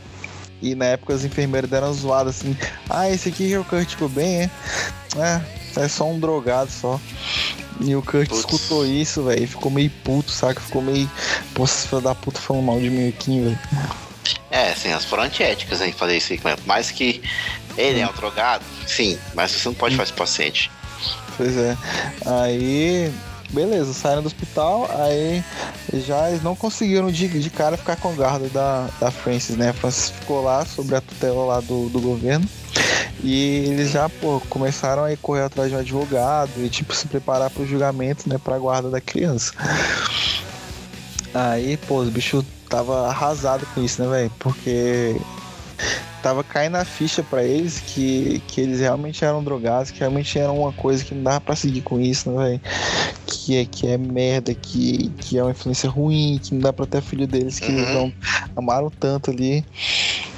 Aí foram pra corte judicial lá, acabou que a corte é, voltou em deixar eles tipo em estágio de probation, sabe? Provação. Sim, sei. Iam contratar uma babá para ajudar eles a cuidar da, da criança. E ia ter uma, uma conselheira lá tutelar que ia visitar eles regularmente para ver como é que tava a, a criação da né? criança. É, e quando, quando essa conselheira decidisse que tava ok, aí eles podiam demitir a babá e ficar só eles, só eles com a criança. Entendo. Aí- Justíssimo, né? É, foi assim, assim, por mais de um ano, saca? E, e era a babá que cuidava do, da criança sozinha, né, velho? E eles tiveram que escolher a babá, acabou sobrando pra uma prima da Kirsten que morava lá na Europa e não tinha nada a ver. Trouxeram ela só pra cuidar da criança. A guria não sabia cuidar de bebê, velho. Assim, Nossa, velho. Era muita coisa que podia ter dado errado e e não deu, saca? Uhum. E fora que essa época eles ficaram muito estressados, né? Porque eles tinham que se controlar nas drogas ali, né? Eles tiveram que ficar um período sóbrio aí, né? Sim, o Kurt ele tinha que, tinha que fazer exame, né? E, e como ele tava muito loucão, né, velho? Ele não devia ter ficado fudido, né, velho? Uhum. Aquela abstinência do caralho. Ah, entendo.